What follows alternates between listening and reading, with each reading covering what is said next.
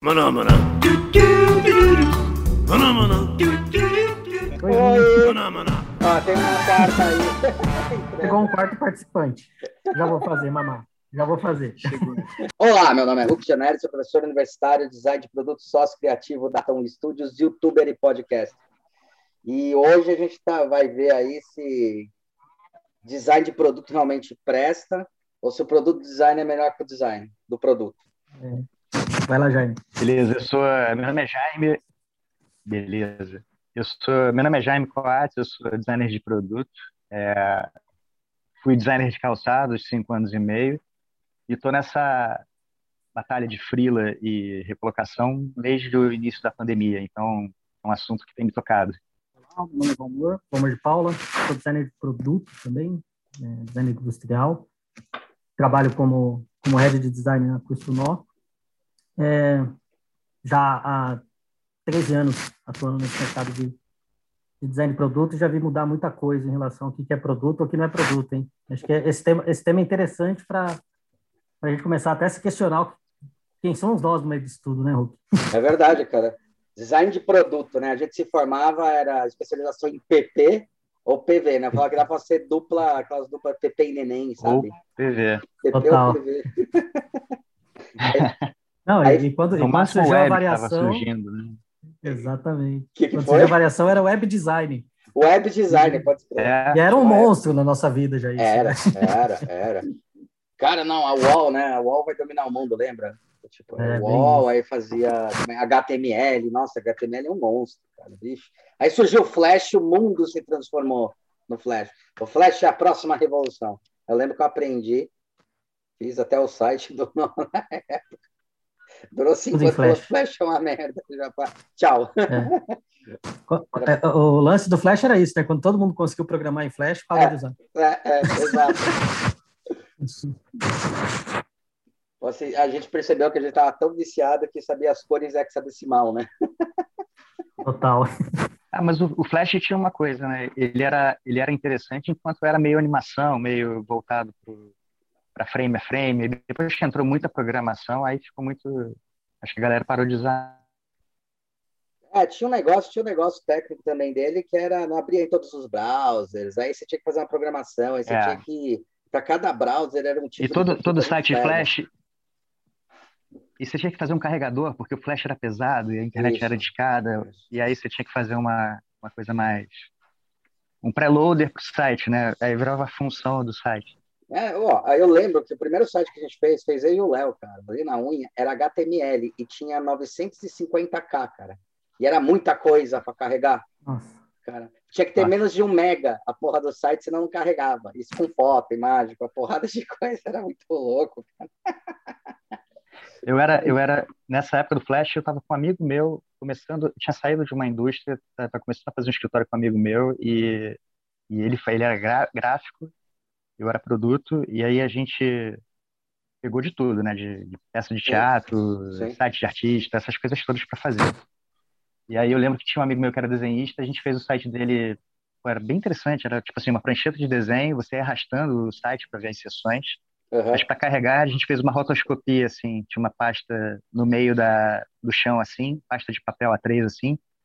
Aí ele ia passando, pegava a pasta, levantava a pasta e a pasta ficava, né? Em animação, rotoscopia.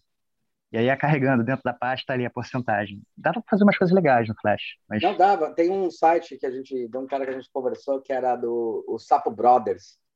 Ele, ele faz em Flash até hoje, todas as animações, todas as coisas. Eu acho que o, o To- lembra o Tob Entrevista, cara? Era também essa porra.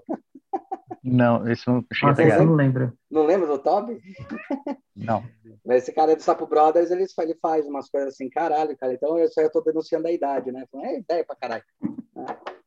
Mas é, é muito Tinha- doido isso, porque o, o, o Flash, o Flash, ele tinha por premissa, ele, ele tinha que carregar inteiro para ele poder rodar, né? Já carregar inteiro pra Ele rodar. carregava por partes. Aí teve um. É isso mesmo. Fala aí, fala aí. Eu, eu, fiquei pensando agora aqui o quanto que isso também não tem conexão com o que a gente está falando, tá, vai começar a falar aqui hoje, né? Do, ele nasceu para começaram a se usar muito para fazer web e tal, mas não tem sentido, né? Você Não, tinha que carregar tudo, se você precisava ver só um pedacinho, não, não. você ficava lá uma eternidade esperando o resto para poder ver um pedaço daquilo. É, E, e aí, ó, o que eu pensei foi o quanto que o design de produto vá face ao design digital, ele traz isso também, né? A gente precisa finalizar o produto para conseguir ver ele, o produto Sim, físico, é. né? A, a, e o digital não, o digital, o mundo digital é outra coisa. Você pode começar com um pedacinho e, e vai embora, tá ligado? Vai fazendo. Ah, o, tem uma, uma outra diferença também. O digital sempre está em modificação. Assim, você sempre pode alterar ele, o produto, você tem um momento de lançar, né? Você tem aquela. É, o produto nunca está acabado, né? É, mas é. Mesmo, mesmo eu trabalhei uma época em negócio digital, cara, é mais ou menos, viu? É mais ou menos, cara. O pessoal de programação, eles vêm falar assim, tá, beleza, você quer fazer tudo isso, o mundo é bonito, as flores são coloridas, mas o que, que você quer fazer, enfim? Cara, tem que chegar nisso, tá? Porque depende de onde você for e quantas vezes, cara, não acontece. É de um jeito. O cara fala, olha, eu tenho que fazer a programação em tal coisa ou tal coisa. Não dá, velho. A base é essa, tá ligado? Então não dá para uhum. pirar é. tanto assim. Aí você tem que ir, ir, se limitando, que é um pouco também dentro, dentro de, de produto, né? A gente consegue desenvolver dentro de algumas bases, mas beleza. Mas é interessante, eu ia chegar nesse ponto justamente nisso, né? Falar, ah, e lançou esses novos produtos, daí começou a virar uma puta moda, né? Esse, esse negócio. E, então. e aí tem um negócio que eu achei legal, que o, o Almon comentou um pouco antes da gente começar aqui, isso aí vai aparecer aí também, foda-se, né? Porque a gente tava batendo de papo aí algumas coisas, que é, é essa, essa questão aí do, do do design de, do design de produto, do design digital, da gente pegar o design de produto, jogar tanto para o digital e achar que tudo está testado lá, né? Eu acho que isso que acabou, sei lá, eu às vezes enxergo que isso que acabou fudendo um pouco, né? Do cara falar, ah, é. design de produto, todo mundo vai fazer, sei lá. Cara, eu acho que não, acho que aí é aquela barreira das crianças e dos adultos, assim, do micreiro que mexe com digital, o cara que é especialista em ilustração digital, 3D, nada contra, mas assim, o designer vai ter que em algum momento prototipar coisa, botar, trazer para o físico. O papel aceita tudo, cara. Então você tem que testar, tem que botar no, no físico. Acho é. que essa preocupação a gente tem. O, o, cara que faz a ilustração só pelo prazer, não, ou pela, pelo hobby, não.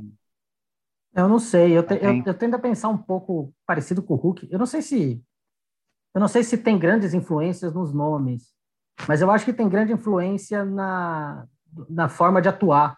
Isso eu acho que tem.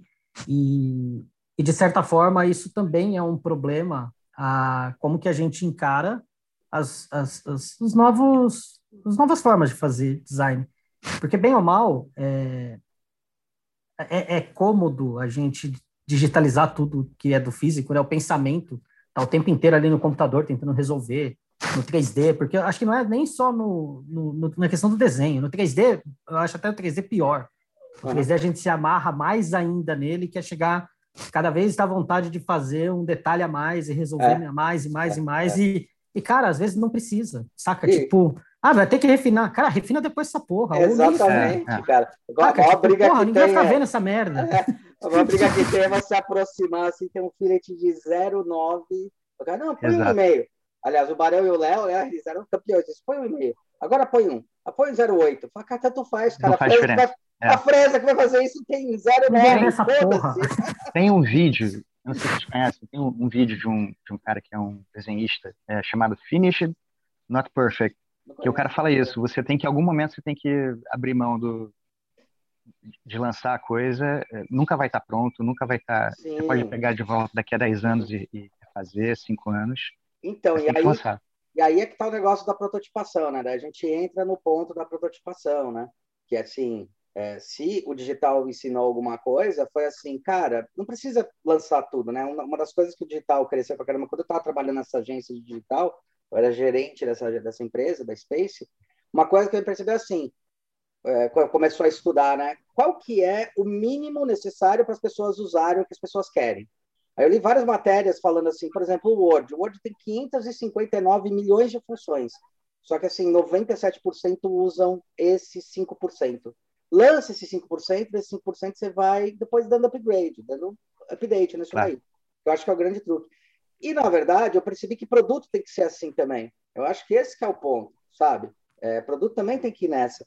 É, de... Teve um cliente nosso, cara, que foi ridículo. Ele quis fazer um upgrade, quis fazer uma porteira eletrônica, a gente desenvolveu, desenhou, posicionou, né, o que, que era estrategicamente, desenhou a peça. Eu tenho o, o, a impressão até hoje aqui isso já faz uns três anos. A gente terminou uns três, quatro meses, assim, ó, o produto está aqui e tal, não sei o que lá.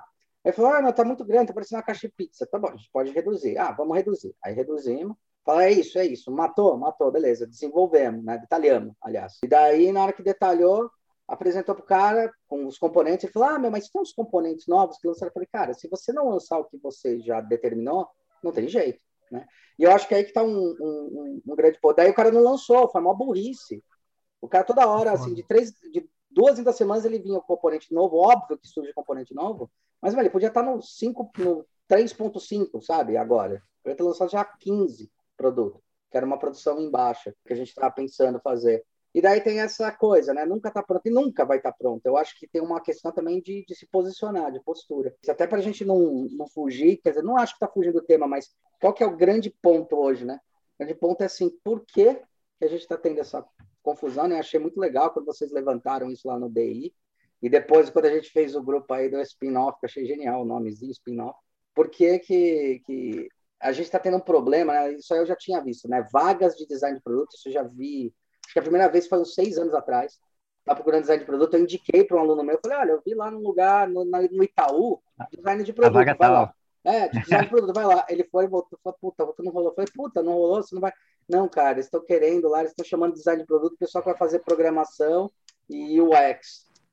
Eu falei, como assim programação? É. Não, produto, aplicativo. Eu falei, porra, como assim? Aí eu fui ver que era tinha esse problema. Aí eu fiquei me questionando né, naquela época: será que a gente está com o nome ruim? Ou o quanto esse nome ele atrapalha, né? O quanto porque os caras não estão errados de chamar que os, o que eles têm são produtos, afinal eles falam, né? Produtos prateleira. Quando a gente fala em marketing digital, a gente fala de produto de prateleira. Só que tem uma puta de uma confusão de quando fala designer de produto, né?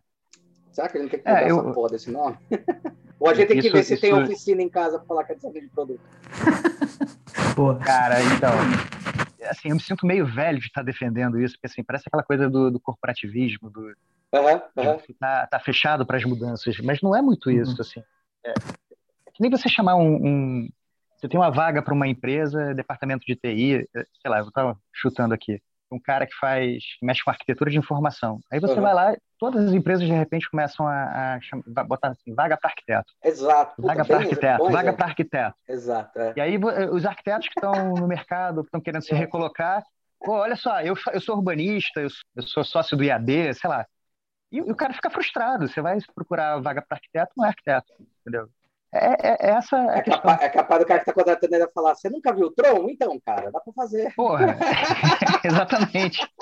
E aí, e, e, no caso, cara, é só, é só uma questão de nomenclatura. Você incluir, você tem design gráfico, web design, você tem design de moda, você tem. É só você incluir design de produto digital. Qualquer coisa, cara. Não precisa ser design de produto digital. É só você botar o, o sufixo ali, ou prefixo, que você preferir. É, essa, essa é minha grande, meu grande incômodo, que design de produto não deixou de ser uma profissão, cara. Ainda é uma profissão, ainda tem muita gente no mercado e, pelo contrário, ganha muita importância. É uma profissão cada vez mais relevante para as indústrias e para as então, empresas. Isso é um negócio legal. Eu sei que o Valmor vai querer comentar sobre o coisa, mas isso é um negócio legal, só para dar um adendo aqui, que é uma coisa que a gente estava discutindo até com o Marcos Batista e tal, que era justamente isso. Falar, ah, design de produto vai morrer. Que tem, tinha uma história que ia morrer porque as produções vão estar Aí a gente começou a discutir justamente isso. Cara, é o contrário, sabe? Porque é contrário. agora todo mundo vai poder fazer produto em casa por causa do, do 3D. E se não tiver claro. alguém pra, por causa da impressão, por causa dessas pequenas produções que a gente está voltando esse arts and crafts, e eu acho isso excelente, né? Poder produzir em pequena quantidade, inclusive a indústria 4.0 está se transformando por causa dessa porra. Falar, ah, agora não posso produzir mais um milhão e está resolvido. Né? Eu acho que daí a gente toma, tá tomando uma outra postura, mas as pessoas começaram a achar, porque eu acho também uma questão de modismo, entendeu? Porque eu lembro que era design gráfico, design de produto. Aí começou a vir digital, meu, todo mundo foi para design digital, porque a internet era a revolução, uma coisa era a revolução, não precisava. Mas, meu, são bases, entendeu? São layers, são camadas. Eu sou ainda muito daquele cara que, assim, eu acho que design tem que ser aprendido como um todo. E daí a sua escolha, assim, para fazer o TCC, devia... A sua escolha para fazer o TCC devia ser para o lado que você quer ir, sabe? Eu acho eu isso. Concordo assim, 90% é parecido, que é eu tenho que entender o meu cliente, tenho que entender para quem eu vou entregar, que... agora como eu vou entregar, aí você vai se desenvolver. Depois de um puta tempo, aí você se torna mesmo muito mais de um lado ou de outro. Eu, eu, eu acho que eu vou um pouco na linha parecida e contrária do que vocês estão falando, de um modo geral. Eu acho que tem várias leituras em cima de tudo isso. Uma delas, que para mim é a principal, quando aconteceu parecido comigo, Hulk, talvez um pouco antes disso, não sei se foram seis anos atrás, acho que foi mais ou menos um pouquinho antes, logo começou a aparecer esses nomes de design de produto, eu comecei a ver e eu fiquei muito incomodado também. Porque tava, falei, cara, não faz sentido, estou procurando uma vaga daquilo que eu teoricamente me intitulo, né? Eu, eu faço isso, eu sou isso, e, e, e, aí eu vou entrar nessa vaga, eu olho o que os caras estão pedindo, eu não sei nada daquilo. Alguma coisa está errada. Ou eu estou fazendo muito errado, ou isso aqui é, uma, é alguma outra coisa. Eu ficava pensando isso, né? Mas depois eu comecei a, a, a olhar, acompanhando muito das, principalmente das mudanças que aconteceu dentro da Questunó, uma, uma forte entrada do, do digital, que uhum. a, a Questunó mudou muito. É, antes ela tinha uma pegada muito mais de design de produto industrial, né, de fazer Sim. o produto, você participou disso na, na época da Nó, e depois ela passou para uma camada mais de inovação, uhum. e uma inovação extremamente aberta, e, e agora ela traz essa camada digital de uma forma muito forte. Sim. É muito evidente. E aí eu comecei a pensar e refletir bastante. Tem uma parada que, para mim, é bem clara. E, e aí, Jaime, eu acho que é legal a gente pensar nisso, se é corporativismo ou não, mas pensar nisso por um outro, um outro ângulo. O produto não físico, o uhum. produto diferente do, do físico que a gente faz, do industrial que a gente está acostumado a fazer, ele existe há muito tempo. Então a gente meio que tinha, se apropriou de um nome que era conveniente, né? Porque uma clara associação para massa que não estava muito envolvida nesse, nesse mundo de, de desenvolvimento com o produto só ser aquela coisa física, e a, gente meio que se apropriou desse nome e foi embora. Só que tem um detalhe importante nisso. Nós, enquanto designers, designers em geral, a gente não atuava com todos os produtos que existiam no mercado, que, tá, que precisava ser desenvolvido no mercado. Seja ele digital, claro. serviço, de comunicação. O designer não alcançava isso. O designer era extremamente operacional e tático, é, focado em produto é. de é, exatamente. Era isso mesmo. Né? E, e, e, aí, cara, o que, eu, o que eu comecei a enxergar é o seguinte: a profissão foi ganhando relevância. A gente percebe hoje que a gente não precisa mais explicar como a gente explicava antes que o que, que, a gente faz. Sim, né? Sim. Antes, era, a gente, antes a gente detalha demais. Sim, sim. E, e, ela começa a ganhar relevância, e dentro das empresas, o que, que acontece? Todo mundo começa a perceber e fala, cara, esses, esses, esses malucos aí que ficam enfiados na oficina lá e pensa tudo diferente e sai né, não quer nem seguir os horários que tem aqui, eles podem nos ajudar a desenhar outros produtos além daquele que eles estão lá. E, e, nesse momento, cara, o que acontece é que o produto expande. É, só que tem uma questão. Nem todas as ferramentas que a gente usa enquanto designer industrial, porque eu, eu, vou, eu vou tentar usar um pouco desse nome do design industrial, porque a gente vem da Revolução Industrial e a gente vem Sim. da ideia de produção em massa que o Hulk claro. acabou de falar e que eu acho que faz total sentido, do, a gente só pensava produto quando. É, cara, tinha que ter molde. Né? O molde é, é garantir uma repetibilidade o máximo possível ao longo da vida. Quanto mais eu puder explorar esse, esse troço aí, melhor. Virou cartesiano. A gente vem é dessa lógica. É. Então, tá, quando a gente tá tinha. é, não quer dizer que está certo, exatamente. É, é, mas também é. não quer dizer que está errado. Porque, e, e, aí eu acho que tem, tem esse lance do tipo, quando a gente começa a perceber que, ou pelo, pelo menos o mercado começa a perceber que a gente pode atuar em todo tipo de produto que exista, porque produto é aquilo que vai fomentar a empresa de, de certa forma, né? a empresa produz algo. Sim. É, como que a gente consegue pensar isso? Cara, e aí entra uma parada que é, que é fundamental, assim, da gente pensar. Desde lá de trás, eu, eu pelo menos, sempre fui daqueles que brigava para a gente fazer mais do que só o desenho, só o estilo. Sim, sim. Sempre briguei para fazer mais só o estilo. Do que o e no momento que a gente consegue fazer isso, a gente ganha alguns ônus também. E esse é um deles. É, é, o, é o de começar a olhar e falar, cara, se eu não queria ficar limitado lá, eu tenho que largar aquela limitação, entender que o produto é mais que aquilo. E que talvez aquilo seja só uma, um, um pedaço do produto. Só para deixar um, uma pontinha aí para a gente pensar. Imagina se uma empresa precisa contratar alguém para fazer um produto que seja essencialmente físico, digital e tecnológico, uma Smart Band. Uhum. Certo. Quem seria esse profissional que ela vai contratar? É, não seria um profissional. Eu acho que, eu acho que, aliás, você pode até ter um profissional para isso, mas eu acho que você tem uma equipe aí. É, é uma coisa aí que você falou, é, a gente não se apropriou, eu acho assim, do meu ponto de vista, a gente não se apropriou do produto. Eu acho que quando a gente nasceu como profissão e se desenvolveu, amadureceu lá da Revolução Industrial até aqui, antes do digital surgir, você tinha muita, muito mundo impresso e o mundo do, do físico mesmo. Essa, essa era muito binário. Então, assim, não tinha outra, outra, outra vertente. E aí, é, hoje em dia, é, a gente já estava aqui, eu, assim, estou falando de forma corporativa, mas não estou querendo ser corporativo. Uhum. Mas, assim, ignorando isso, é, tirando politicamente correto de lado, do jeito educado e correto de ser politicamente incorreto, a gente já era designer de produto quando surgiram as plataformas digitais. Sim. E, e não necessariamente o designer de produto, hoje em dia, que faz para plataforma digital, ele é um designer de produto essencialmente é, que faz, é, assim, não é um cara do físico que migrou para o digital. Teve, teve, toda essa onda de, de design thinking, de você é, pensar marcas e pensar serviços, que, que vem do, do pensamento do design, da abordagem que a gente faz para soluções de problemas. É, e, de fato, é, muitas das metodologias e muitas das ferramentas e muito do, do jeito de olhar para a solução e para o problema e para a questão em si é igual. Entendeu? Então, assim, é, não é o designer de produto que, de repente, começou a atuar no, no, no digital. Não é isso. É, é, é, como, por exemplo, você falou, você, tem sempre vontade de atuar um pouco a mais, é, não só fazer a parte de produto. Você me deu essa impressão. Assim, para você é sempre mais interessante olhar para o todo do que olhar para aquela parte específica. E eu concordo, assim, é, por exemplo, eu trabalhei na, na, indústria de calçados cinco anos e meio, lá na Kenner. Eu entrei sem saber nada de calçados, mas assim, no, no final das coisas, no, um pouco antes de sair, acho que um ano e meio antes, eu estava começando a, eu desenhava sandália, estava começando a, a, migrar dentro para desenvolver tênis, calçado uhum. fechado. E aí você começa a fazer as análises, olhar para o mercado, olhar a tendência, olhar um monte de coisa, olhar processos de, de fabricação que são diferentes, olhar é, posicionamento da empresa, é, é, enfim, mudam uma, uma, série de questões que você, obviamente, já fazia isso antes, mas assim, você não olha só para o produto, você olha para produto, para mercado, para consumidor, para comportamento, uma série de coisas que não é só o produto. A gente não é aquele cara. Acho que quando a gente sai da faculdade, a gente sai com aquele sangue nos olhos, querendo fazer tudo, e, e você é aquele cara mais. o rato de software, mais especializado possível. Com o tempo, a maturidade chegando, com a idade chegando, você começa a olhar para outras coisas e olhar o todo. Design de produto continua sendo de produto. Design de produto digital ou qualquer outra especificação que você venha é outra coisa. Entendeu? Por mais que você tenha a mesma metodologia, mesmo olhar, mesmo é um outro profissional. Você pode ter, tem muita gente de produto hoje migrando para UX e, e não está errado. O cara vai ser, eu concordo que designer é tudo, tudo assim, designer e designer tem muita coisa de gráfico que eu, nos, nos produtos que eu desenvolvo para mim, que eu resolvo, embalagem, marca, é, que eu vou lá, eu tenho aquele. Eu posso não ter a mesma, a mesma capacidade de um designer gráfico, de vou lá um, um brand book, alguma coisa assim, mas eu vou lá e eu, eu sei, eu tenho aquela cuidado estética lá para poder é, me meter em algumas coisas. É, pensando aqui, acho que tem umas coisas que são só questão de nomenclatura que é o que a gente sofreu aí. Eu sofri na década de 90 pra cacete, gente, né?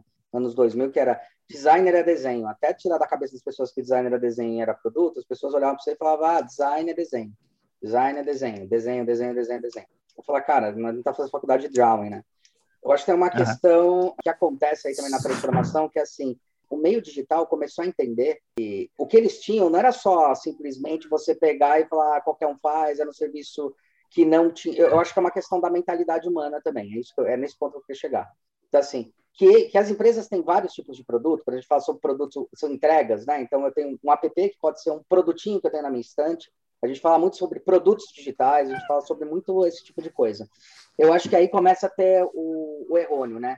Que é a mesma coisa do desenho, né? É, quando a gente não tinha, não reconhecia o designer como ele é, a gente era só desenhista copista, a gente era contratado assim, cara, preciso dar um tapa estético nessa merda, deixa eu chamar um designer porque o cara sabe fazer isso.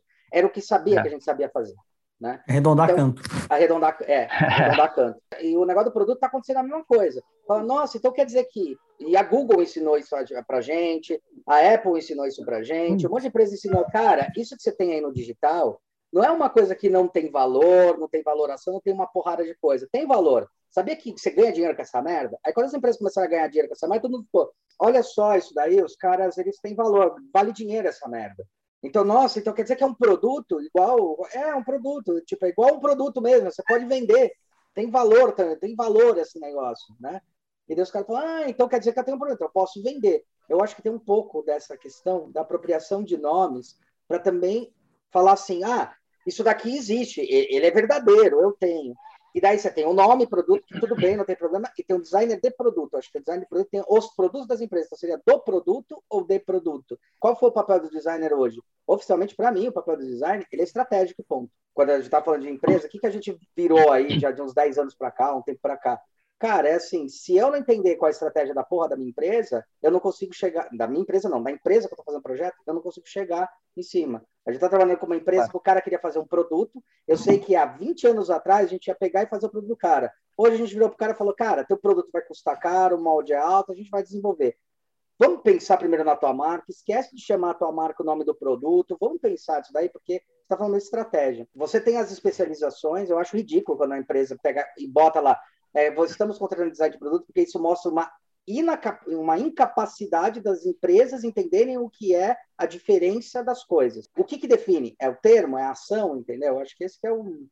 é o ponto. Acho que tem uma confusão que nem tinha um design, que nem design thinking. Ah, antigamente é design, agora é UX. Qual a diferença entre um e outro? Para mim, nenhuma. Eu queria comentar em cima de, de, desse primeiro ponto que você trouxe, que eu acho que é fundamental a gente olhar para esse. Eu acho que tem uma parada de relação humana mesmo, de como que a gente entende as coisas e, e do que, que a gente está falando. Né? É, existe muita confusão, mesmo no mundo digital, esse nome Product Design ainda é muito discutido. Né? Até eu compartilhei lá o, o artigo, o texto, o texto que uhum. o Fileno escreveu falando sobre parar de falar de produto e falar de serviço, que eu achei fantástico, acho que ele está uhum. correto. Uhum. E, e, tem uma parada que eu acho que é, é legal do, do, que você trouxe, que é assim, eu, primeiro que eu não acho que produto é UX, tá? Uhum. Eu, é, tem, tem uma confusão, inclusive aí, e o X é, é, um, é, também uma das partes do que é o produto como um todo. Produto, Se a é. gente for olhar para o produto como o, o, produto digital, físico, serviços, comunicação, seja lá o que for, pensar o produto é muito mais pensar todas as relações, todas as jornadas de relações que a pessoa vai ter com aquilo que é oferecido pela empresa. Sim. Então, quando, quando eu vejo o product design ou design de produto fora do, desse ambiente industrial, que é o que a gente vive, uhum. eu entendo que as pessoas querem alguém que ajuda a pensar o produto de forma estratégica. É tá. pensar, inclusive, se tem a necessidade de existir o produto ou não. Uhum. Se, se ele vai ser físico, digital, ou seja lá o que for. Ou qual vai ser o tipo de produto ou serviço que você vai, você vai exigir. Então, esse, esse é uma característica que, por isso que eu falei que é o lance de ganhar importância. E quando a gente pensa no. Trouxe aqui, vocês falaram do UX, do digital ali, do produto digital, ou mesmo a gente traz para o nosso universo do design de produto com mais tradicional ou designer industrial, uhum. é, também tem um ponto da gente olhar e entender que assim essa atuação, forma de atuar, ela é pontual. Ela está em um pedaço de toda essa estratégia. Porque o, o, Hulk, o Hulk simplificou muito bem. É, cara, você pode fazer o produto mais incrível do mundo. Se você não tiver uma puta de uma estratégia legal para fazer a coisa acontecer, o produto vai morrer ou nem vai acontecer. Vamos ser muito honestos Exato. entre nós aqui. Então tem um lance que eu acho que é aí que está a sacada. Será que essa escalada que o produto teve, que traz uma confusão para a gente e traz uma complicação, eu não nego isso, mas será que isso talvez não seja melhor a gente abraçar do jeito que está e aproveitar os benefícios que isso traz, justamente por, cara, tá pensando o produto de forma mais ampla e tentar enquadrar mais a atuação mais pontual, sabe? Do tipo, cara, o, o industrial vai estar tá resolvendo o produto físico pensando no, na forma, pensando no jeito que vai produzir, pensando, pensando executando o modelo 3D.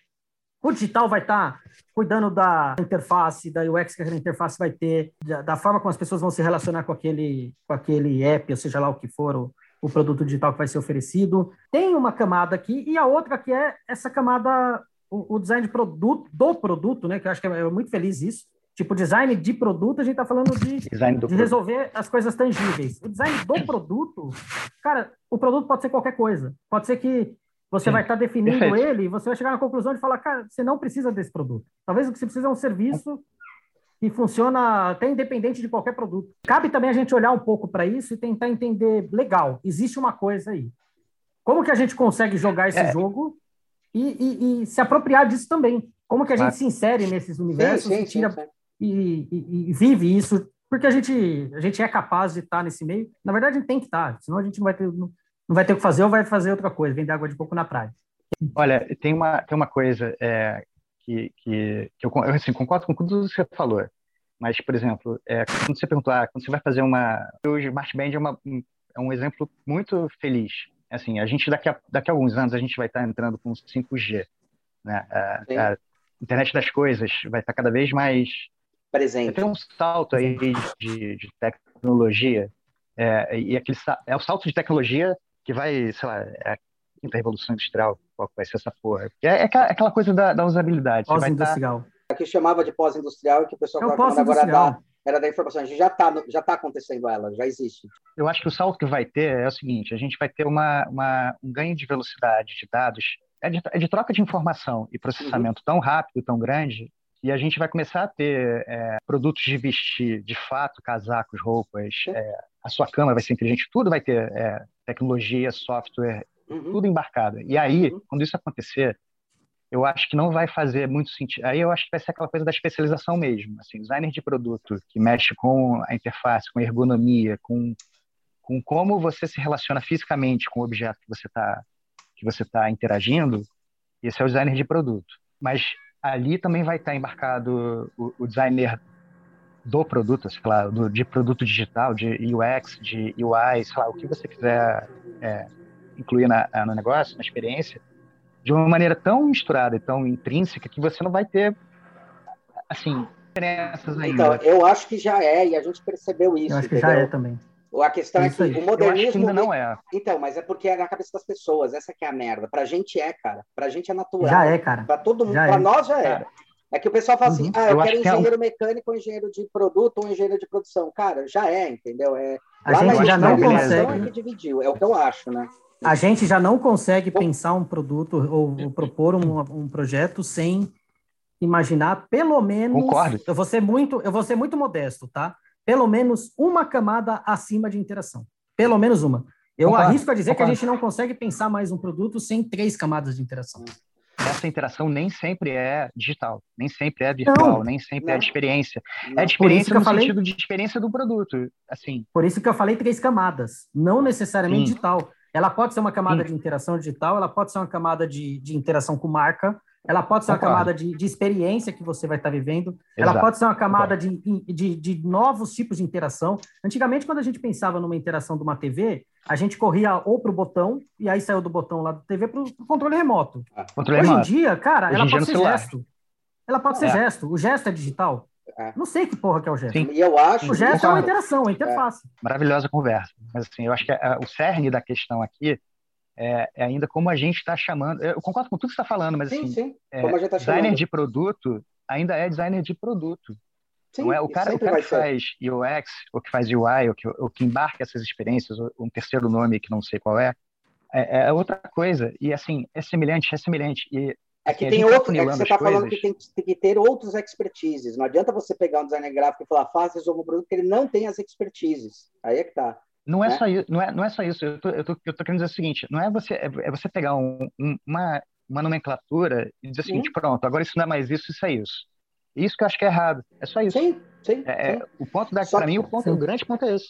Não, mas eu acho que não, você está certo. O que, a gente, claro. o que a gente tá, uma coisa que eu coloco quando tem alunos que querem fazer design digital, ou design de superfície, ou design né, de aplicativo, sempre, sempre adoram fazer isso. Eu falo, bom, primeira coisa, só para deixar claro para vocês, vocês vão se fuder quanto design de produto. Porque é muito mais fácil você achar que se fudeu porque um produto físico é difícil você pensar ele, até você começar a desenhar um digital e se fuder também né? Um, uma interface. Mas a pergunta, essa é a primeira coisa que coloca. Segunda, porque a gente vendo, eu não sei você, né? Da, a época que se formou, a época que eu me formei, a gente vem de um, de um preconceito tão absurdo, tão surreal que assim, se eu fizer produto, eu consigo fazer design gráfico. gráfico. Mas se eu fizer gráfico, gráfico, mas se fizer gráfico não consegue fazer produto. A puta de uma mentira, cara. Eu, eu me for... gráfico é insano. E a segunda coisa que eu quero colocar, assim, eu sempre pergunto para os meus alunos, por exemplo, assim, tá, você quer fazer gráfico, tá? Me explica o um momento em que não existe gráfico, não existe um produto dando suporte para um Não tem gráfico? É. Me diz um momento claro. que existe uma divisão disso, não existe. Então, quando eu estava falando da gente, já, né, é, desse ponto, é assim, Sim, tá errado o cara virar e falar. Tá errado na hora da contratação o cara virar e não, não especificar que eu preciso de um cara que é um especialista na área digital para os meus produtos. E você vai resumindo o nome, a, terminologia. Quando eu falo a gente, a gente, nós três, a gente mercado de design já entendeu que tudo tá, tá junto. Há uns 20 anos cara, atrás de Não sei se a mim. Só que o mercado não entende, cara. E o mercado é que faz a merda. Eu acho uma bosta. Fora que tem uma puta diferença, eu acho que tem mesmo. Aí, se for cair mesmo que a gente está discutindo, só para completar, tem uma puta diferença. Tipo, as pessoas têm que saber quem contratar. E independente do que eles têm dentro da, da área deles, eu acho que a responsabilidade está na mão do designer e é aí que eu quero colocar. Se você tem dentro de uma empresa um designer gráfico, ele falou, eu faço por não, você não faz por Você sabe que precisa, então contrata um, um cara que é mais especialista nessa área. Assim quanto tem designers de produto que são especialistas. Quando, quando, a gente fala especialista, assim, o cara estudou, sabe ferramentação, sabe um monte de coisa. E o principal que o designer tem, eu acho que a grande inteligência do design é assim: eu sei até onde eu posso ir, quando eu preciso chamar pessoas para melhorar todo o conjunto. Claro. O que outras profissões se negam a isso. Porque tem vários pessoas que falam, não, eu sou engenheiro, não. É... Não, olha, cara, vem para cá e me ajuda. Um engenheiro, sabe? Claro. Eu entendo a sua, a sua coisa. Eu acho que a gente não tem é, essa. essa é a beleza. Tá, é, eu acho que tem, um, tem um, lance legal da gente olhar aí. Você trouxe uma, uma comparação que eu acho boa de pensar, o engenheiro. E aí vale, vale, vale olhar bem a fundo isso. A gente também meio que pasteuriza o termo engenheiro, engenharia, né? Sim, sim. Porque engenharia tem uma infinidade de especialização absurda, e nem por isso também, claro. puta, precisa toda hora ficar buscando só o especialista do especialista. Não, tem, tem um macro, tem uma linha mestre ali, né? É, Embora não seja mais feliz, porque é cartesiana pra caramba, e o design acho que ele não é tão cartesiano, ele tem uma, uma diferença semântica de. uma diferença conceitual mesmo do que a gente aprende, como a gente trabalha. Mas, mas tem um pouco de aprendizado aí de olhar também e falar, cara, engenharia também tem uma quantidade de ramificação gigantesca, que eu acho que é o caminho que o design vai seguir. Já está seguindo, já está acontecendo. Uhum. É, a gente já tem uma. Puta, era muito oh. cômodo antes só falar em duas, três profissões. Hoje em dia Cara, sei lá, cada hora aparece uma coisa nova. Eu já parei de me incomodar com a quantidade que aparece. Mas é, é justamente a gente começar a entender isso, do tipo, existe uma especialização para aquilo que a gente vai executar. Mas dentro da linha mestre, claro. né, talvez, talvez a linha mestre ela é realmente parecida para todos. E aí eu acho que o grande ponto é assim, que eu concordo muito, Hulk. Não é porque é designer também que vai fazer tudo, né? Porque precisa ter algum conhecimento mais específico para determinada coisa. É, mas a linha mestre está lá. O restante é como que a gente especializa, se especializa, e como que as empresas também começam a ganhar maturidade para entender qual o especialista que ela precisa. É, é o papel é, nosso é. de chegar e levar essa, essa maturidade lá para dentro. Exatamente. Porque senão também fica cômodo demais. É sempre então, a culpa do outro. Claro. Essa que é a merda. É. Claro. Mas acho que essa provocação aqui de hoje é, mais ou menos nesse sentido, né? De a gente tentar clarificar ou jogar luz para o que, que é o que, enfim. E aí, eu acho então que vale, Jaime, para a gente olhar, e, e Hulk, para a gente olhar de uma forma. Cara, e aí talvez a gente vai ter que ser ser purista, mas o que vale para a gente olhar bem é: será que a gente precisa realmente do termo produto? É, eu, eu, quando eu comecei, eu falei, vou, vou usar bastante industrial, mas eu também já estou querendo abandonar o industrial. Porque tem duas coisas que pegando para mim. Industrial, cara, a indústria, se ela não está morrendo, ela está mudando. Não, morrendo. Mudando não, muito. A, a indústria de massa assim. morreu. A indústria de massa morreu. É só eles que é. perceberam. Tipo, Exatamente. Tipo, ela tá. Startups. É, é, o. Como que é que fala? O, é os vírus da Matrix, né? Eles só estão é, é, rodando é, os vírus para continuar sobrevivendo. tanto, tanto, é que eu, eu, eu tenho um pensamento bem claro para mim, assim, do, cara, a gente precisa se desassociar enquanto profissionais de, de produto físico, a gente precisa se desassociar da indústria e se associar às marcas. Sim. E que nasçam mais marcas e que nós estejamos envolvidos com elas. Ah, mas quem vai produzir? Sei lá, cara. Vamos ser muito honestos. A gente consegue hoje em dia entregar coisa muito mais simples e achar quem produz em qualquer canto. Eu nem vou mais falar na China. Claro, só, exato, acho que é qualquer canto. A gente acha na esquina. O exemplo que você trouxe é, é essencial, Hulk. Hoje qualquer um consegue fabricar um monte de coisa. E mais, as pessoas não querem mais a parada de massa. Cada vez mais a gente tem que ter um mercado feito sob medida. Então, regionalizar, claro. pensar menor. É, Cara, a gente está sendo desafiado. Isso mexe com tudo, impacto ambiental, com um Impacto coisa. ambiental, porra, cara. Então, é... assim, talvez, cara, a gente precisa abandonar o industrial, talvez a gente precise abandonar o produto também, e achar o que, que é esse novo lugar aí que a gente vai estar. Tá. Qual que... É, Porque eu, eu gosto, muita eu coisa vai mudar, cara. Eu acho que depende quando você aproximar a lupa e afastar a lupa, né? Eu acho que quando você olha um pouco mais afastado, acho que não tem tem menos sentido ainda você você especificar se é produto, se não é produto, enfim, acho que, acho que depende de onde você está olhando para aquilo, você você tem essa necessidade mais forte de especificar ou não, de especificar ou não essa essa relação de é uma, é uma especificidade mesmo, né? É a especificação. É, agora eu acho que como profissional, assim, ainda existe produto, ainda vai existir produto, mas depois, se a indústria acabar, se não acabar a indústria, se formos marceneiros daqui a não, está é, se transformando. Tá se transformando. Terceira Guerra Mundial acaba a indústria, acaba a internet. Vamos ter marceneiro, vamos ter serralheiro e vamos ter designer fazendo um monte de coisa. Sei lá, assim, segundo o Einstein, é... a, terceira ele não sabia, mas a quarta era com pau de pedras, né? é. Exato. Assim, é, é, design nesse, nesse ponto da interação do, do indivíduo com o objeto fisicamente, ou, ou da relação emocional que ele desenvolve com aquele produto, qualquer coisa dessas, ainda é design de produto. Sim. Agora, quando você passa a olhar o negócio, o, o, o mercado, marcas de consumidores se relacionam com determinados produtos, quando você se afasta disso, aí ganha menos importância, ser produtos, não ser produto, etc. Eu acho que aí o foco é como você recruta a pessoa, é você ensinar Isso, o mercado é. aos, aos recrutadores, às pessoas que... É. Acho que é, é uma diferença de, de, de modo de contratação, talvez. É. é um outro tipo de profissional.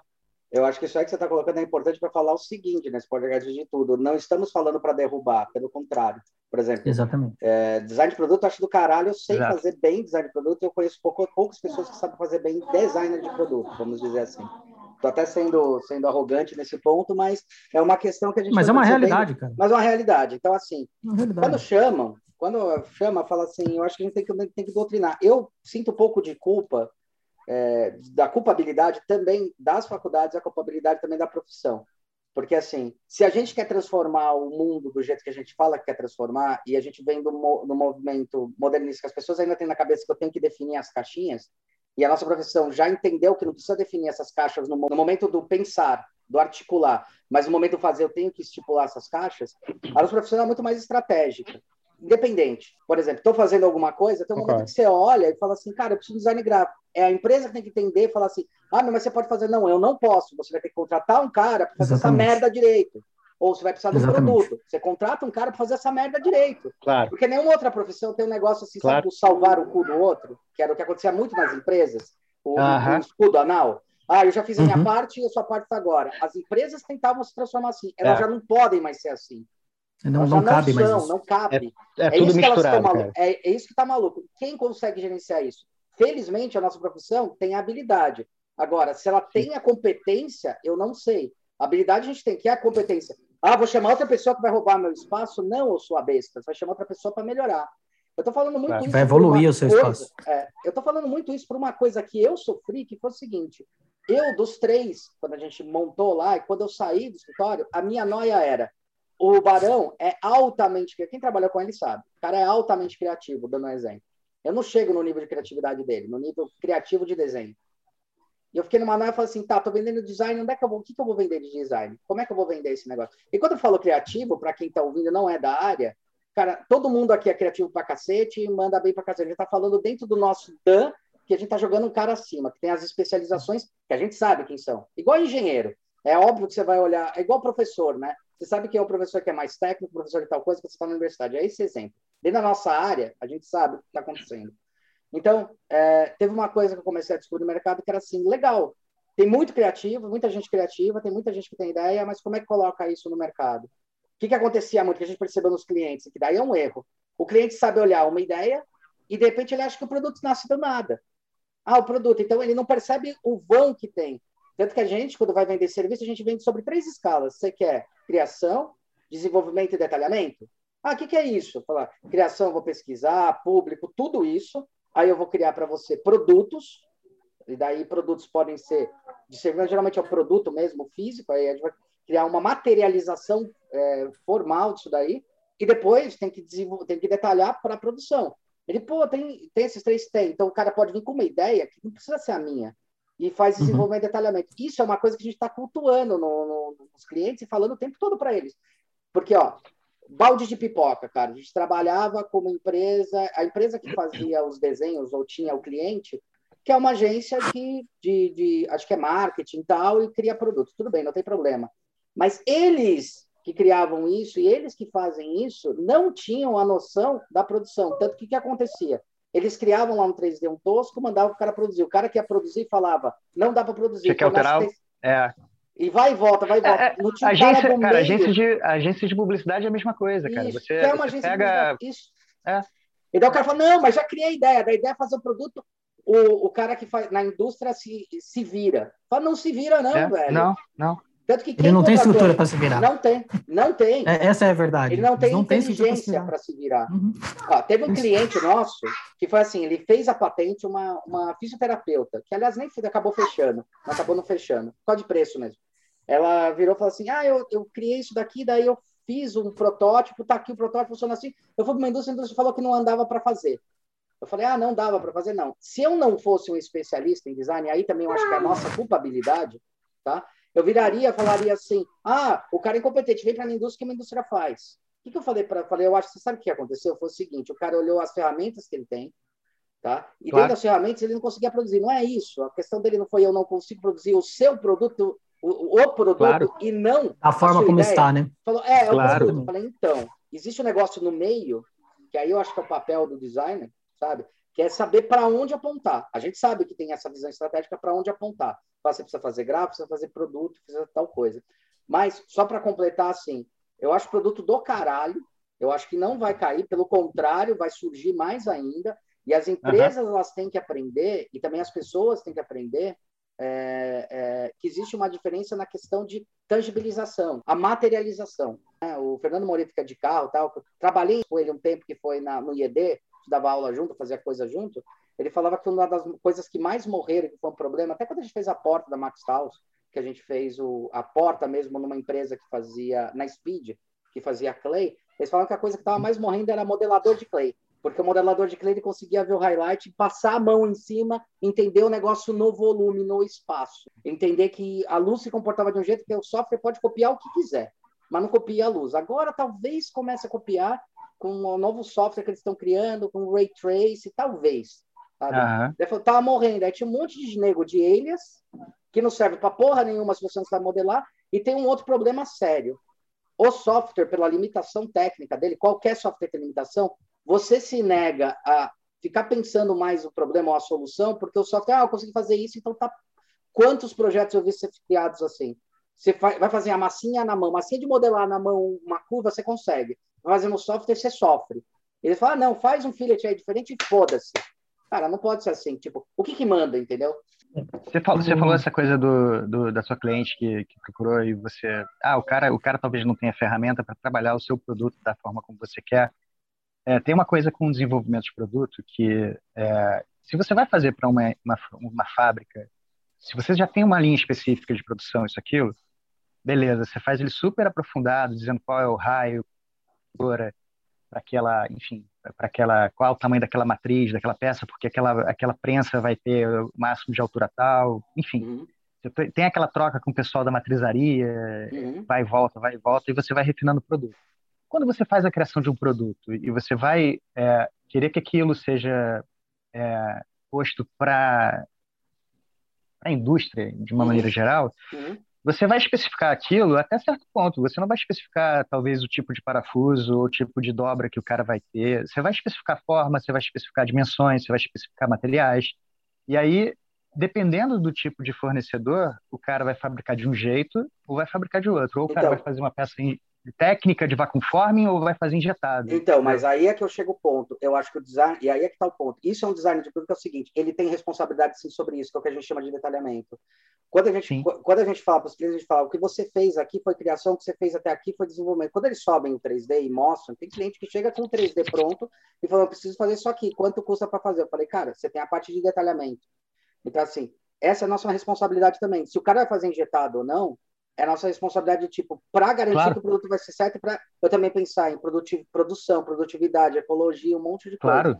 Isso é responsabilidade de uma inteligência de design de produto. Fala, o engenheiro resolve. Não resolve, desculpa. Ele resolve a produção, ele resolve a eficiência. O que mais acontece quando a gente pega simplesmente uma ideia e joga para produção? Que é isso daí, o que acontece muito em fábricas.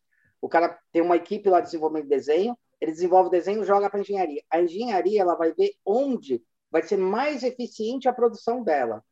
Só que, peraí, aquilo é eficiente porque foi pensado para o produto, que é a crítica que a gente tem. Então, assim, o design de produto olha, é, eu acho que aí está a diferenciação do design. O design de produto consegue olhar aquele negócio e falar: seguinte, quando a gente conceituou essa porra, se você tirar essa curva, a gente mata tudo. Matando uhum. o conceito, matando a percepção do usuário, matando uma porrada de coisa. Tá? Então, é a responsabilidade do design de produto botar o pau na mesa, e aí tem que ter coragem claro me dá um tempo, e a empresa também tem que entender, me dá um tempo que eu vou resolver isso de uma outra forma. A gente só pode produzir soprado, então a gente vai tentar fazer soprado, claro. mas eu não posso perder a relevância. Mas tudo bem, mas é porque, é porque são, são níveis de, de necessidade de produção. Quando você vai determinar uma produto mais genérico, eu estou Sim, desenvolvimento. falando mais no pensamento de agência. Cliente, a gente está falando de, de agência de publicidade, sim, sim, você vai para uma detalhar um, um display ou detalhar um mobiliário, você não detalha eh, o tipo de. Você sugere, até se você quiser, que determinada forma de construção seja de tal jeito, você acha que vai ser melhor estruturada, etc. Tal. Mas aí você, você, você, geralmente você detalha até um certo nível e fala o seguinte, olha, você pode mudar, no detalhamento, às vezes você coloca a seguinte nota, você pode fazer as alterações que você considerar que são relevantes, estruturais, funcionais, é, estruturais e, e, e técnicas para viabilizar a forma e a funcionalidade do produto, sem alterá-las. Mas se você precisar alterar, você tem que consultar a gente. Tem, de, depende. Se você vai para uma, uma, uma produção, você já conhece o caminho produtivo, a fábrica, o processo, aí tudo bem. Aí você bate, o, você vai, especifica o que você acha importante e o grau de, de, de profundidade daquilo. Mas se você não vai, também você, você tem que deixar o cara meio livre para então, cara, ou eu, o fornecedor A, ou B, ou C. Então, eu mas não concordo tem... deixar o cara livre. Eu acho que a gente tem, a gente tem que ser pago para ter essa responsabilidade de procurar o fornecedor, mas a gente tem que ser pago. Eu acho que tem dois pontos aí importantes de trazer. Eu concordo, Hulk. Eu acho que, aliás, é uma, esse é um mantra que eu adoto para mim, que é a gente gosta de exigir, de pedir para que as coisas aconteçam do jeito que a gente pensou, né? Fica putinho quando desenvolvem e fica diferente do que a gente pensou, mas a gente não assume a responsabilidade sobre a informação que a gente está jogando para o cara que vai lá desenvolver é, depois. Esse é o então, é para a gente virar e falar assim, para ter a coragem de virar e falar assim, mudaram tudo que eu falei, cara, a, a sua informação era boa o suficiente para não mudar? Exato. Primeira é, coisa é essa. Esse é um recorte da atuação do designer de produto físico é, executando a coisa. A ideia já, já, a ideia já fez sentido. Ela pode acontecer. E aí tem várias questões disso. Eu, eu gosto muito desse lance do às vezes a gente terceiriza para engenharia ou para a própria empresa decidir, né? Eu, quando eu estava fazendo um projeto com a Log, os baús que a Log tem hoje, usa hoje, uhum. eu lembro muito bem da primeira conversa no briefing, cara, que eu tive com os caras. O cara virou para mim e falou assim: não, porque a gente quer fazer baú, a nossa ideia é expandir, a gente vai quer muito, muito, muito produto ao longo do, do país, é, tem que ter pelo menos uns 5 mil em, em até dois ou três anos. Uhum. Eu falei, cara, já na hora já pensei, isso não é muito, né? Beleza. Uhum, exato. É, aí ele virou e falou assim: não, e a gente vai investir no molde injetado e tal. E falou tudo. A primeira coisa que eu falei, falei, legal, acho que entendi todo o processo, entendi a importância de ter um baú com desenho próprio, vocês querem conduzir a marca, mas talvez, até por vocês serem uma startup, por vocês estarem em expansão, elas, né, a Log nem era ainda a unicórnio e tal, uhum. falei, é, seria legal vocês começarem menor. E será que o, a injeção é a melhor solução que você tem aí? Porque questões dimensionais, questão de quando você vai fabricar. Cara, eu conheço um outro processo que pode te atender, rota moldagem. Fala, qual é a diferença? Fala, a diferença é ter um limite de produção por mês, só que você consegue aumentar esse limite do, do, dobrando o molde. Uhum. Né? Você vai aumentando a quantidade de molde. Ele fala, e o que, que isso me ajuda? Eu falei, você pode começar com um, dois, e conforme você for expandindo, você vai aumentando a quantidade de molde. Ele falou, mas eu vou ter que investir sempre em molde. Eu falei, é, só que Sim. o preço de um molde desse porte para fazer rotomoldagem é 10 vezes mais barato do que é. um de injeção. Cara, é, sem zoeira, eu fechei o contrato nessa, nessa fala. É isso nessa aí. fala. É isso aí. Aí é o cara, isso, isso é uma posição estratégica de execução da coisa. Exato. É que você se posiciona e eu, e eu concordo muito com isso. Tipo, ah, quem, quem tem que. O pessoal que domina isso, a engenharia, ok e tal mas o pensamento de como que você encaixa isso dentro do negócio, ele tem que ser nosso. A gente Sim. precisa estar junto. E assumir a responsabilidade sobre Sim, a informação que a gente vai fazer. É, Nesse caso, inclusive, eu ajudei os caras até a implementar. Isso, e aí é o que você falou. Aí... Cara, a gente tem que ser pago para isso também. É. Não dá para e aí, é, você paga desenhar e acabou. Exatamente. E aí eu acho que tá o ponto. Só para completar, é uma coisa que eu vivo comentando, essa porra de desenho técnico, sabe? Tipo, não existe mais desenho. Desculpa, cara, faz anos que eu não faço mais desenho técnico. Eu faço arquivo Exatamente. Técnico. Exatamente. Então, assim, o que os alunos têm eu que chamo aprender de design spec. É, é, a design stack, é, eu chamo de... Spec, spec. especificações. Ah, spec, Espe tá. spec isso. Spec. Mas a gente especifica o arquivo. Cara, quantos arquivos meus Todos, aliás, todos os baldes aqui são um grande exemplo. Meu arquivo é o arquivo final do cara, acabou. O cara vira e fala: Meu, a gente não pode ter esse ângulo aqui, precisa diminuir um pouco a anteninha tal por causa do sopro. Beleza, entendi. Aí faz, só que eu tenho que entender o sopro, tenho que entender. Eu acho que isso é é? de produto, sabe? O design de produto está no valor não do produto, mas assim, como eu materializo essa porra toda, entendeu? É, eu só queria trazer mais uma camadinha aí que eu acho que é importante, porque tem um lado do que o Jaime falou que que é legal e que a gente também tem que assumir e talvez tirar das agências, que eu acho que é muito feliz o que um pouco do que o Jaime está tentando abordar e que é assim, legal. Isso é quando a gente está executando. Então a gente é. precisa primeiro assumir essa responsabilidade sobre a informação que a gente está jogando. Primeiro não, segundo, porque antes disso tem uma outra parada rolando, tem uma outra coisa acontecendo que é muito importante a gente começar a pensar. Eu também não acho que o design de produto vai morrer, eu acho que ele vai mudar. É, e, tem, e eu acho até que a gente está vivendo um fenômeno agora que talvez pode ser que daqui a pouco tempo mude e a gente acabe ganhando outro protagonismo, que é tem muito produto digital sendo feito, né? E pouco produto físico. Só que a gente vive no mundo físico, que vai mudar também. A gente vai viver no mundo misturado entre é, mas, digital eu, e empresa. Até, até só para completar essa tua coisa, eu não concordo. Eu acho que está tendo tanto produto digital quanto físico. A questão é que o digital ele, ele só aparece que está tendo mais. Mas, cara, eu lembro na época, não sei na faculdade, mas eu lembro na época da faculdade que a gente falava muito sobre a gente vai ter em casa uma caixinha preta que é o black box, que até depois eu uso o termo hoje para outra coisa, mas é o black box que vai comandar a casa toda. Aí todo mundo começou a perceber, peraí, cara, não dá para ter uma caixa só fazendo tudo. Eu tenho caixas especializadas. Então, Sim. eu não tenho um celular, eu tenho dois celulares, eu tenho um iPad. Mas quando, é, quando é nesse iPad, ponto que eu queria chegar. Ah, tá. É nesse ponto que eu queria chegar, que é assim, o que, uma das coisas que está começando a acontecer, e aí entra um pouco da nossa mudança de atuação e preocupação que a gente tem que ter para o futuro, que é o seguinte, como você falou, uma, uma fisioterapeuta pensou um tipo de produto que atende uma necessidade específica dela, uhum. prototipou esse produto e uhum. falou: olha só que legal, isso aqui funciona. Uhum. Porra, foda. Ela, ela desenvolveu um produto. Sim. Não dá para falar que ela não foi uma designer de produto para aquilo. Só que para aquilo ainda não é industrial.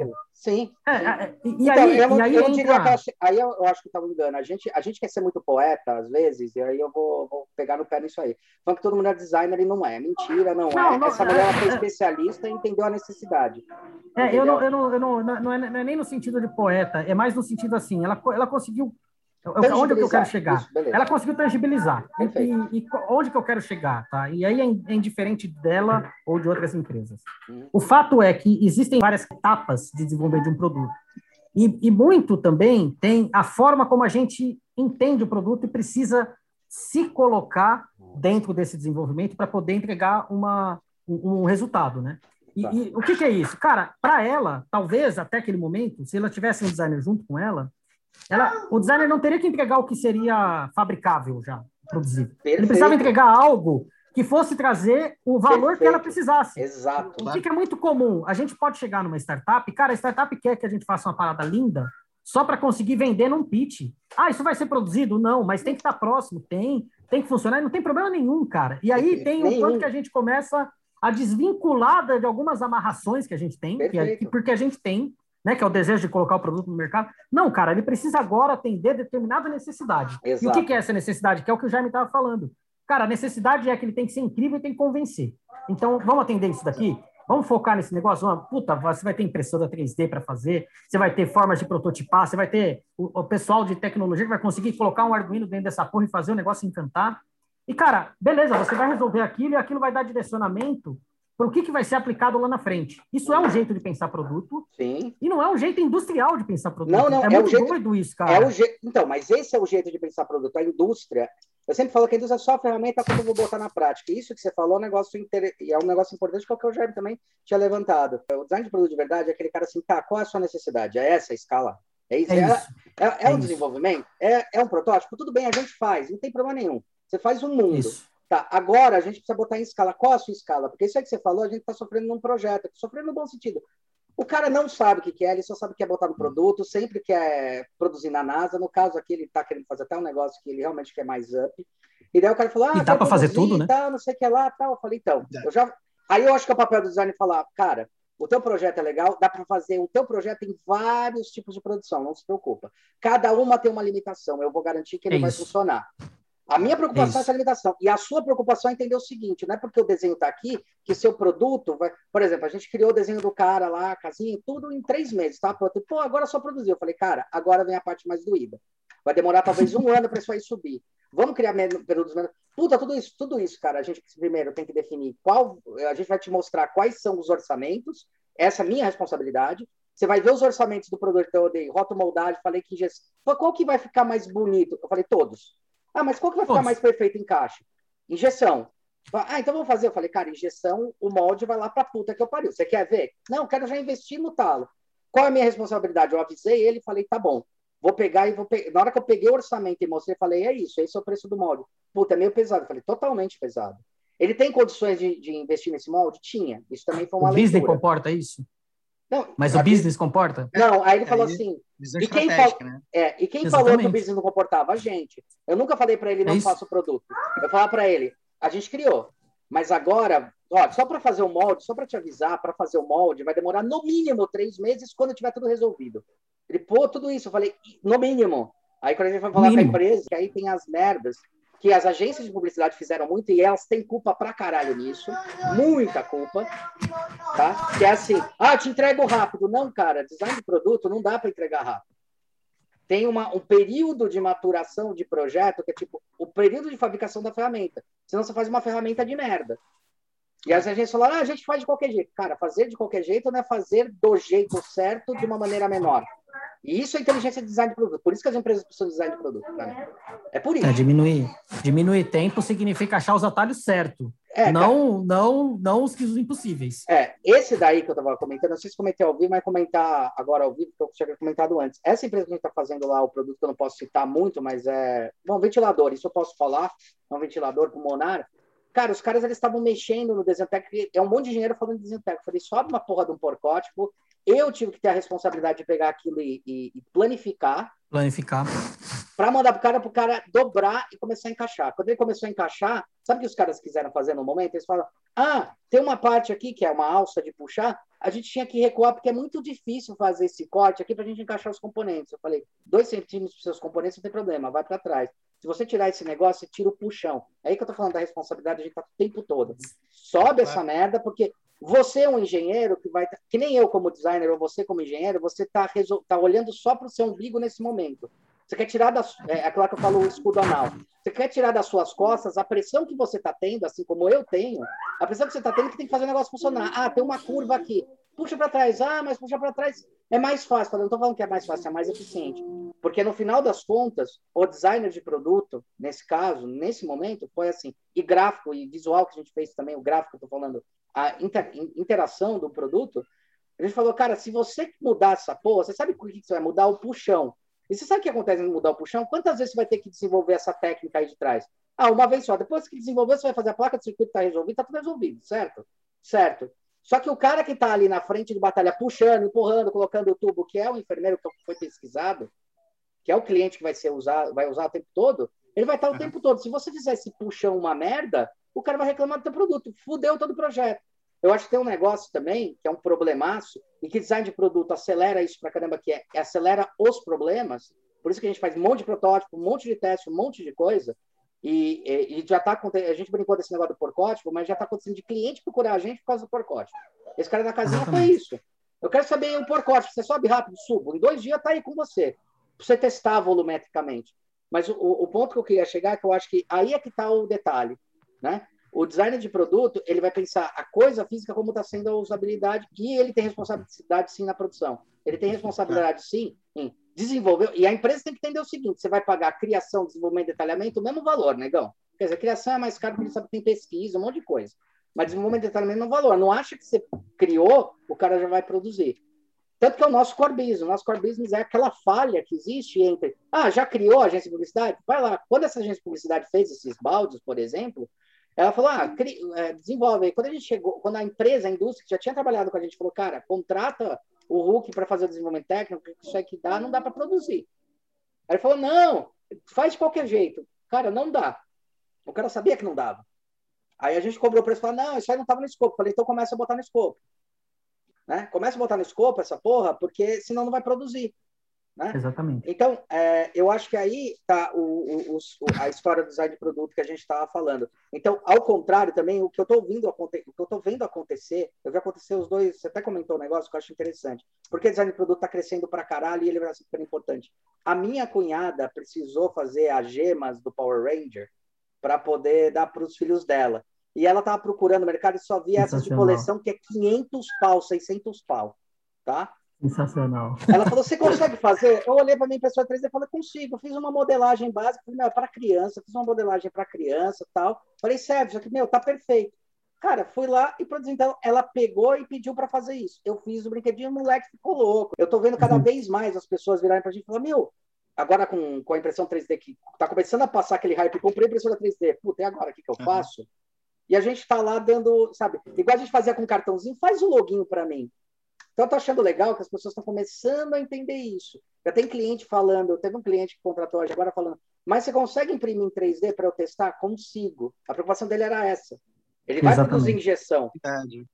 Aí eu fiz o produto e entreguei na mão dele. Aí ele, beleza. Então, a gente está acontecendo igual acontecia com cartão. Você faz um cartãozinho de visita, só que agora você consegue fazer um modelinho para imprimir? Consigo, custa tanto. E, e, e, mais, né? Eu acho que tem, um, tem uma, uma parada que isso vai afetar, talvez, o, as características dos projetos que a gente pega e mesmo o quanto ou como a gente cobra, e aí também entra como que a gente adequa os nossos, os nossos serviços para o que as pessoas precisam. Mas a, o fenômeno, quando eu falei do abandonar um pouco a indústria e pensar mais nas marcas, esse fenômeno de conseguir pegar quem está começando a criar coisas, porque, cara, a, a, a detenção da, dos processos de produção, das tecnologias de produção por parte das indústrias morreu. Morreu. Hoje não está na mão deles, está na mão de qualquer um. Exatamente. Qualquer um pode é chegar e, e, criar alguma coisa. Por isso eu estou participando cresce. de um projeto junto com o meu irmão agora. Meu irmão criou lá um produto e eu estou ajudando ele a fazer a nova geração dele. E, cara, é isso, qualquer um vai conseguir fazer. Ah, significa que meu irmão é qualquer um? Não, é, é que não. assim, pensou um pouco, você consegue, você consegue identificar a necessidade e criar um produto. Qual que é a grande diferença que existe para nós, né? Talvez esse produto vai ser de nicho, talvez esse produto vai ser específico, talvez esse produto vai ser de massa. E aí a gente precisa começar a olhar para isso, pensar como que a gente, o que, que é esse design do produto mais amplo e como que a gente faz para esse produto ir acontecendo até que em algum determinado momento você vai fazer o design de produto que é cara, beleza, ele se encaixa para isso, é nessa tecnologia. Agora eu vou te entregar uma informação que é totalmente funcional, você vai conseguir produzir, vai estar tá na sua escala e vai atender esse negócio e vai ser feliz, da, feliz pro resto da vida, sabe? Então tem umas mudanças nisso daí que é muito importante, porque no final das contas, cara, quando a gente começa a olhar para isso, Lá atrás, quando eu entrei na indústria de ônibus lá para começar a trabalhar, eu me preocupava com é um ônibus que eu tenho que produzir, o package está pronto, toda a tecnologia está pronta, é, vai ser feito de fibra, porque a tecnologia que tem de produção aqui, de dobra de chapa. Beleza, você vai lá e desenha e faz o mais bonito possível, né? E, e legal, estava tudo ali, a gente se preocupava com aquilo e, e, aplicava toda essa parada de agora a gente vai cuidar da informação, fazer ela acontecer, o desenho mais redondo possível e tá tudo certo. Hoje, cara, as, os pedidos chegam, eu preciso fazer tal coisa. Como vai ser produzido? Sei lá.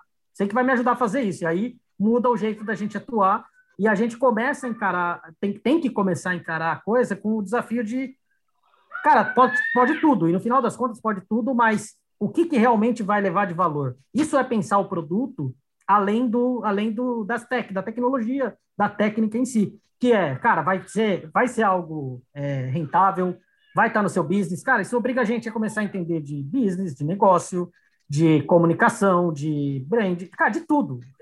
Ah, faz tudo? Não, não faço tudo. Você me pede para desenhar uma marca, eu não vou desenhar. Não sei Mas desenhar. eu tenho a capacidade Mas eu tenho que entender sobre. É. Se eu não entender sobre, a coisa não vai acontecer direito. É simples assim. Então a gente precisa começar a ser muito mais amplo do que o que era antes.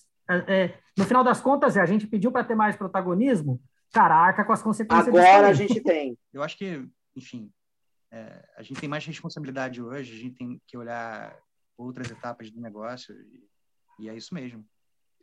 É, eu acho que eu, eu, acho que isso é engraçado como a gente chegou nesse ponto da conversa, porque surge lá como uma é, diferença de nomenclatura entre profissões Sim. e a gente está dando uma é, uma olhada mais ampla para a responsabilidade da gente como designer de produto no negócio. Isso, como designer de produto. É isso. Não, não, hum tem muito a acrescentar nesse ponto, eu concordo completamente. E, assim, e aí parece uma, uma, e aí parece que aquela discussão do início é uma discussão menor, isso aquilo e não é assim. Né? E porque a coisa é tão interessante que o papo vira tão interessante, fica cresce tanto é que que é parte de um ponto inicial é, é menor nesse sentido. É, e, e, se você for olhar, eu estava pensando também, se você for olhar para trás, isso tudo é uma questão de nomenclatura. É, só quando, quando o design ser ensinado aqui no Brasil, eu acho que ele só virou desenho industrial separado de arquitetura porque a gente tinha a escola de, de nacional de arquitetura, acho que o fundão, que era bem forte, isso, se eu não me engano. Isso, isso. É, e aí o... a gente começou, é, Bauhaus era arquitetura e design juntos, né? Ah. Se não me engano. Uhum. Então, assim, é, eu, ia falar que talvez lá fora essa, isso não seja tanto um problema, mas não, mas é bastante, é, bastante é, é, para design, é. product design é, abordando UX. Então, assim, eu acho que o pessoal é, veio na moda e na velocidade e na fome de, de se posicionar e de se, de se colocar como product design, porque de fato faz produto, e, e acabou engolindo um, uma coisa que não, não era para ter sido engolida, mas... Só, só, um detalhe rapidinho, que eu acho que é legal. Dentro dessa... Eu não acho que o papo é menor, mas realmente eu concordo que cresceu bastante, mas dentro dessa analogia que você fez, Jaime, começou, começamos a falar sobre produto e, e agora a gente está falando da forma como a gente atua, se a gente pegar esse comentário que nós fizemos agora há pouco sobre atuar ainda de forma a conceber o produto, né, e não a executar ele, cara, essa concepção talvez a gente vai ter que chegar em, em vários momentos, a gente vai ter que chegar para o nosso cliente e falar, velho, você não precisa de um produto físico. Exato. Compra um que já tem Exato. pronto de prateleira, Exato. o que você precisa é de outra entrega aqui que vai ter tanto valor quanto o produto físico. Exato. E aí, velho, é, enquanto designers de produto físico, a gente vai estar tá simplesmente virando para o cara e falar, não faz um novo. Não é. faz, você não precisa disso. Entendeu? Eu acho que é a tangibilização, Sim. sabe? Eu, eu, eu é, é, assim, eu quero tocar, eu quero encostar, eu quero ter, eu quero poder pegar aquilo lá e porque eu tenho que entregar um produto para alguém. Eu acho que a gente teve um preconceito que a faculdade acabou, que você tem que criar tudo. Cara, às vezes olhar um produto é olhar a eficiência daquilo. E isso só design de produto consegue olhar. Porque qualquer outro design quer Exatamente. criar tudo do nada. Fala, não, pega uhum. um produto. A gente tem uma empresa. É, é, é, aquela coisa, né? Será que é uma cadeira que você precisa ou é um objeto para sentar, para repousar, para descansar? E talvez não seja uma cadeira, talvez seja outra coisa. É, exato. Talvez não seja um produto, o... porque aquele produto já existe. Talvez seja uma maneira de abordar uma funcionalidade, um uso ou uma, uma rotina ou uma, uma, um hábito de consumo que seja diferente. Você já usa um produto existente. Exatamente. Exato. E, e isso é e, cara, isso é uma provocação muito legal para a gente pensar nessa questão da nomenclatura. Sim. É, e isso também, assim, eu não, não acho que a nomenclatura é usada de forma correta. Tá? As nomenclaturas né? que existem por aí, é, é, o tempo inteiro é debatido. Eu acho assim, ok, isso é uma realidade da, dessa novidade toda que é o design começando a ganhar outras, uma, uma capilaridade gigantesca, né? E a gente Mas precisa olhar para que... isso e como que a gente vive isso. Mas isso eu acho uma coisa boa, porque eu lembro quando eu tinha cake design, nail design, que a gente criticou pra caramba, e eu critico, acho escroto, mas ajudou a crescer o design. Hoje em dia as pessoas Concordo. não discutem mais. Que eu, eu, eu vi a Concordo. mudança de mindset dos alunos. Eu dou aula há 12 anos, eu vi a mudança assim, de tipo, quando eu comecei em 2008, aliás, com o Barão e com o Léo junto, tal, na época no, no, do, do, do IED, a gente ouviu os alunos falar, por que, que você entrou aqui? Ah, porque eu desenho bem. Hoje em dia, eu vejo os alunos entrando, por que, que você entrou aqui? Porque eu estou querendo ampliar o que eu tenho. Tem várias vezes que Foda. o cara está fazendo a segunda faculdade falando, eu vi que a criatividade pode potencializar mais a, me, a minha profissão. E isso é legal. Então, o design isso já é mudou o mindset. Mudou mesmo, assim. Total. A gente está mudando bastante. Isso é legal. O design de produto talvez seja a grande outra ponto, sabe? Assim, as pessoas estão percebendo. Quer ver uma coisa que eu estou vendo acontecer muito? Ah, comprei uma impressora 3D, agora posso imprimir meus bonecos. Eles estão começando a entender que, assim, é mais barato eu pagar 300 pau ou mil reais no boneco da Iron Studios do que eu imprimir. Porque na hora que eu tenho que imprimir, eu acho até bom acontecer isso. Porque tá acontecendo igual impressora, impressora para papel, sabe? Ele vai imprimir e fala, puta, mas, cara, tem que lixar. Sim, puta, hum. agora tem que pintar. Sim, agora tem que fazer. Sim. Ai, caralho, quem que pode ajudar agora? É. Então eu tô achando que tá tendo um pouco essa história. Agora, tu nome. Sabe, sabe aquele comentário? Eu pensei que saía pronto. Pensei é, que saía pronto, né? Quando, é, é, bem isso. Não, não sai. Os caras estão tendo clareza. Uma coisa que eu tô conseguindo fazer com o cliente hoje em dia, que eu não conseguia fazer antes, era pegar, pegar o cara na mão e falar assim: vamos lá para a empresa, para a indústria que vai produzir, para você entender. Você vê, o, a pica aqui é que não sou eu que estou te falando que é uma pica, é uma pica. E daí também tem uma outra responsabilidade nossa, que tinha, que era nossa, e sim, design de produto sofreu bastante com isso, que é assim, não, a gente entrega rápido. Não, cara, não depende da gente. Chega, para com isso. O pessoal fala assim, né? É, quanto tempo você precisa para fazer? Quanto tempo eu preciso gastar para fazer o meu trabalho? É tanto tempo. Ah, mas isso numa, numa, numa, timeline? Cara, eu não sei, porque depende de uma série de interações que agora a gente nem sabe o que vai acontecer e como vai acontecer. Verdade. Eu acho assim, é aquela história. Né? A gente começou com a nomenclatura. Uma coisa que eu percebi é que a nomenclatura é que é design dos produtos da minha empresa. Isso é uma coisa. Uma empresa pode ter vários tipos de produto. Diferente de design de produto que talvez até pudesse mudar de nome, né?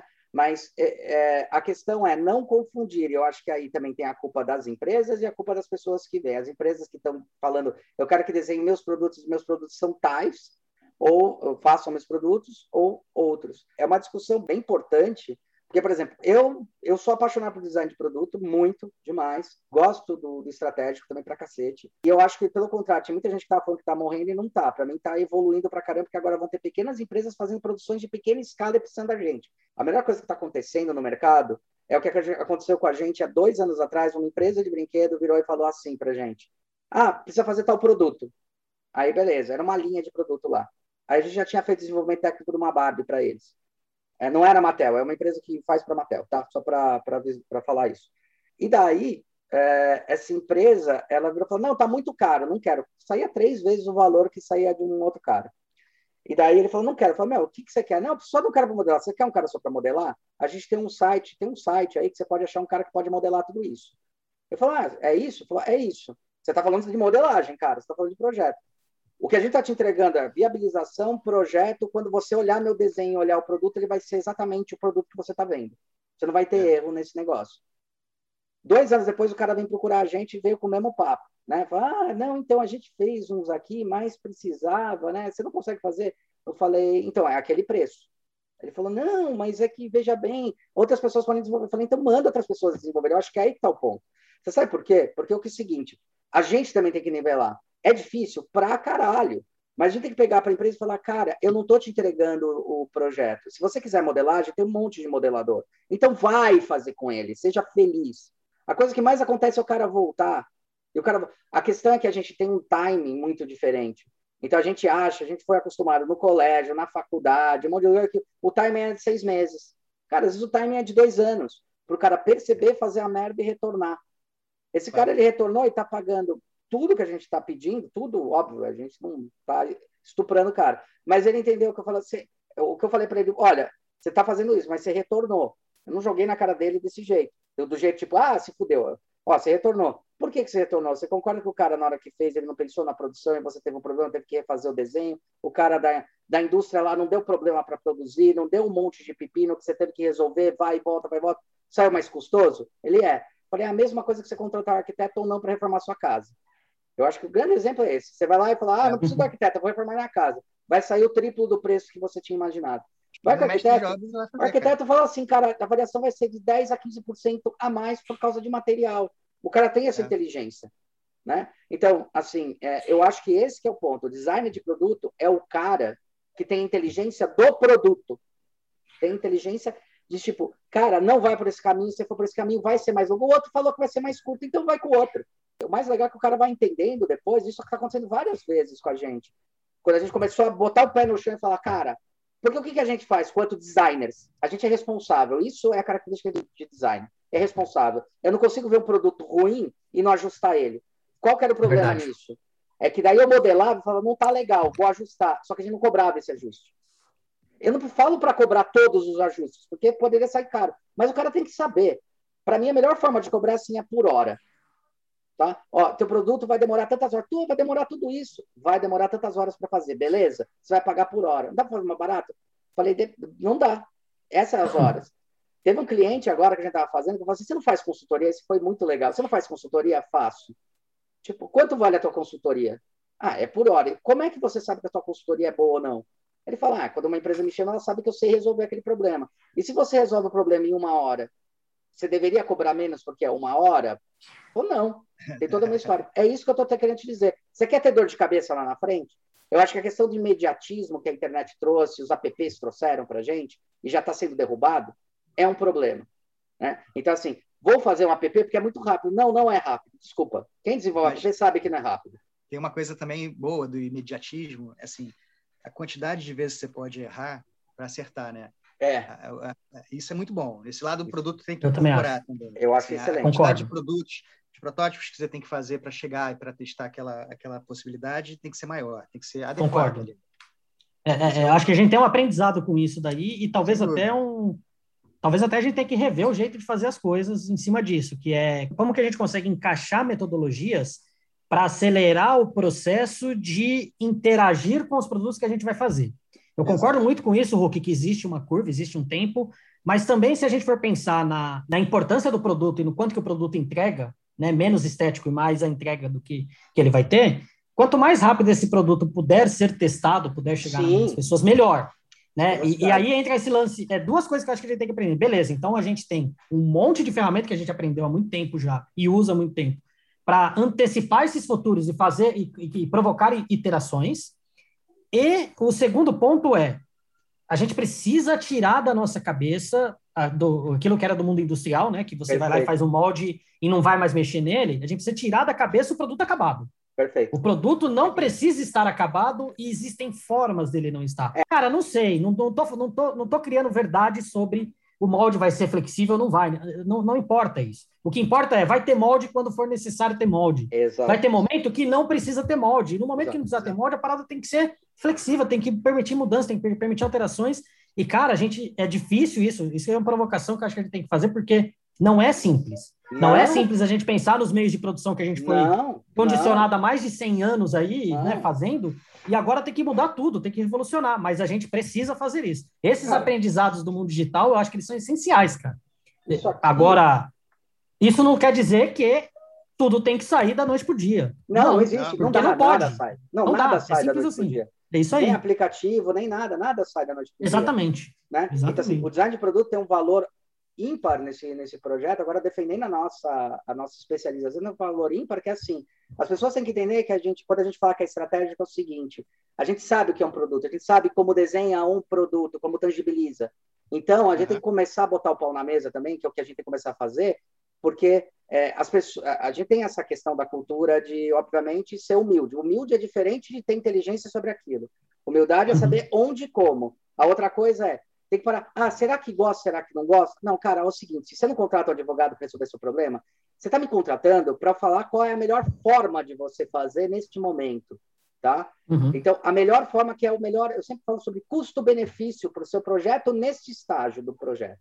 Esse próprio estágio aí desse, que você comentou aí do baú e eu vou comentar desse negócio da casinha, é bem isso. Ele quer fazer injeção e tal. Eu falei, cara, só para você botar para rodar uma máquina de injeção, você vai ter que garantir aí pelo menos 10 mil. Você está afim de produzir 10 mil? Você vai ter como escoar? Você tem como colocar isso em algum lugar? Você tem como. Sabe, sabe o lugar onde coloca fisicamente o, o, os objetos? Você tem um lugar, a um espaço? Disso. A logística disso? É complicado. Eu falei, então, cara, vamos fazer em menor escala. Falei, não, vou produzir bastante. Bastante quanto? 5 mil. Eu falei, cara, 5 mil para você é bastante. Para o mercado é uma merda. E até falei para ele, é para o mercado não é pro mercado não é nada, não é nem para produção. Quantas, é, quantas cara, peças você tira para trocar a cor do molde? Da, da Exatamente. do plástico. Uhum. Exatamente. Um ciclo, um ciclo já tira isso aí. Já tira é. isso aí. Aí você fala assim, cara, qual é o tamanho? Então, é, pensar produto, isso que é uma coisa que tem coisa, é pensar tudo isso, é pensar, inclusive, qual é o seu tamanho de produção e botar no cliente e falar, cara, posso, é uma coisa que a gente falou, cara, 5 mil, vamos fazer. Você quer fazer injeção? Óbvio, todo mundo quer fazer injeção, entre aspas, porque dá para você fazer todos os cliques. Você tem como investir 700 mil nesse molde? Não, não tenho. Beleza. Então vamos investir bem menos e fazer assim, ah, 5 mil é peça para canal. Eu falei, vou ser honesto com você. Não, 5 mil não é nada de peça. Se você fazer, é fizer 5 mil um produto que, entre aspas, não é ainda o ideal, mas vai ser ideal, porque a minha responsabilidade. Eu, eu, eu falei para ele, a minha, qual que é a melhor método de produção? Eu falei, depende. Qual que vai ficar o produto melhor? Eu falei, todos os, todos os métodos que você escolher, eu vou conseguir fazer esse produto. Eu acho que é aí que a gente tem que botar o pau na mesa. É nesse ponto que eu queria chegar. Você vai fazer uhum. injeção, eu deixo ele muito perfeito em injeção. Você vai fazer rota, eu vou fazer rota ficar perfeito. Vai fazer vácuo, eu vou fazer vácuo ficar perfeito. A minha responsabilidade é essa, eu sou designer de produto e sei fazer isso. Você não. Perfeito. Você não. É isso aí. Eu acho que esse que é Concordo ponto, muito com isso. Sabe? E é isso que a gente Concordo tá demais com isso. Sofrendo com coisa. É, quando eu tava é, mas, falando de... mas é, uma, é um sofrimento que eu acho que ele é ele, ele é benéfico e passageiro. Pra caramba. Não, eu acho é, que vai é muito mais como que a gente se encaixa, exatamente. Eu também vai acho que vai ampliar muito. Quando eu falei lá no começo sobre UX, só para completar, eu não acho que nenhum designer não tem o UX. Eu acho um absurdo. Eu já tive alunos de design meu vindo fazer uma extensão que eu tinha no IED, eu cheguei, olhei para ele e falei, o que você está fazendo aqui? Eu vim, vim aprender design thinking. Eu falei, cara, você fez faculdade durante três anos, se formou, como assim? Quando eu vim aprender, falar, cara, o que você. Designer é design thinking. Design thinking não é. É uma metodologia que o. Que o na verdade, design thinking não é uma metodologia, é a forma que a gente pensa. É que o Tim Brown foi lá e foi feliz, pegou um termo antigo e falou: vamos colocar um que é design thinking porque é poético? Vamos. Genial, cara. Bater palma. Do caralho. Só que a gente tá falando sobre inovação, pensamento, estratégia tal, que é a coisa. Qual a diferença do design de produto? E as empresas elas têm que começar a entender isso, porque um Itaú, que já contratou gente de design de produto, precisa de produto interno. A gente já viu palestras e mais palestras desses caras falando: a gente produz os próprios móveis. Uhum. Legal, assim como a gente produz os próprios gráficos. Só que eles têm que se colocar e os designers também têm que se colocar. Design de produto é, é uma profissão que tem que ter inteligência para isso e falar os nãos. Eu acho que, assim, primeira coisa, falar os nãos, que a gente foi muito desacostumado a não ouvir não. Não era um problema. Não, não são formas de como resolver. E outra coisa é erro. Quando o designer de, quando as pessoas entenderem que erro não é erro, é, so, é, é, é formas de se fazer, eles vão entender protótipo, vão entender por que, que eles têm que fazer vários é. modelos, por que, que é complicado. Meu cliente, nesse ponto, quando a gente estava falando isso, se eu fosse pensar dos meios cartesianos, eu tinha desenvolvido uma casinha para ele em injeção. Ele ia sair e falar: não tenho como investir isso daqui agora. Não tenho como investir. Não, não tem. Eu vou ter que crescer a empresa. E aí? O que a gente falou para ele? Vamos desenvolvendo, mas não vai ser seu primeiro produto. Outra coisa, não bote, não cometa o erro, a falácia, a ignorância de pegar seu projeto, que muita gente faz, e é normal. A gente fez isso também quando começou a criar nomes e tal, que é, ah, o produto é tão incrível, eu dou o nome da minha empresa, o nome do produto.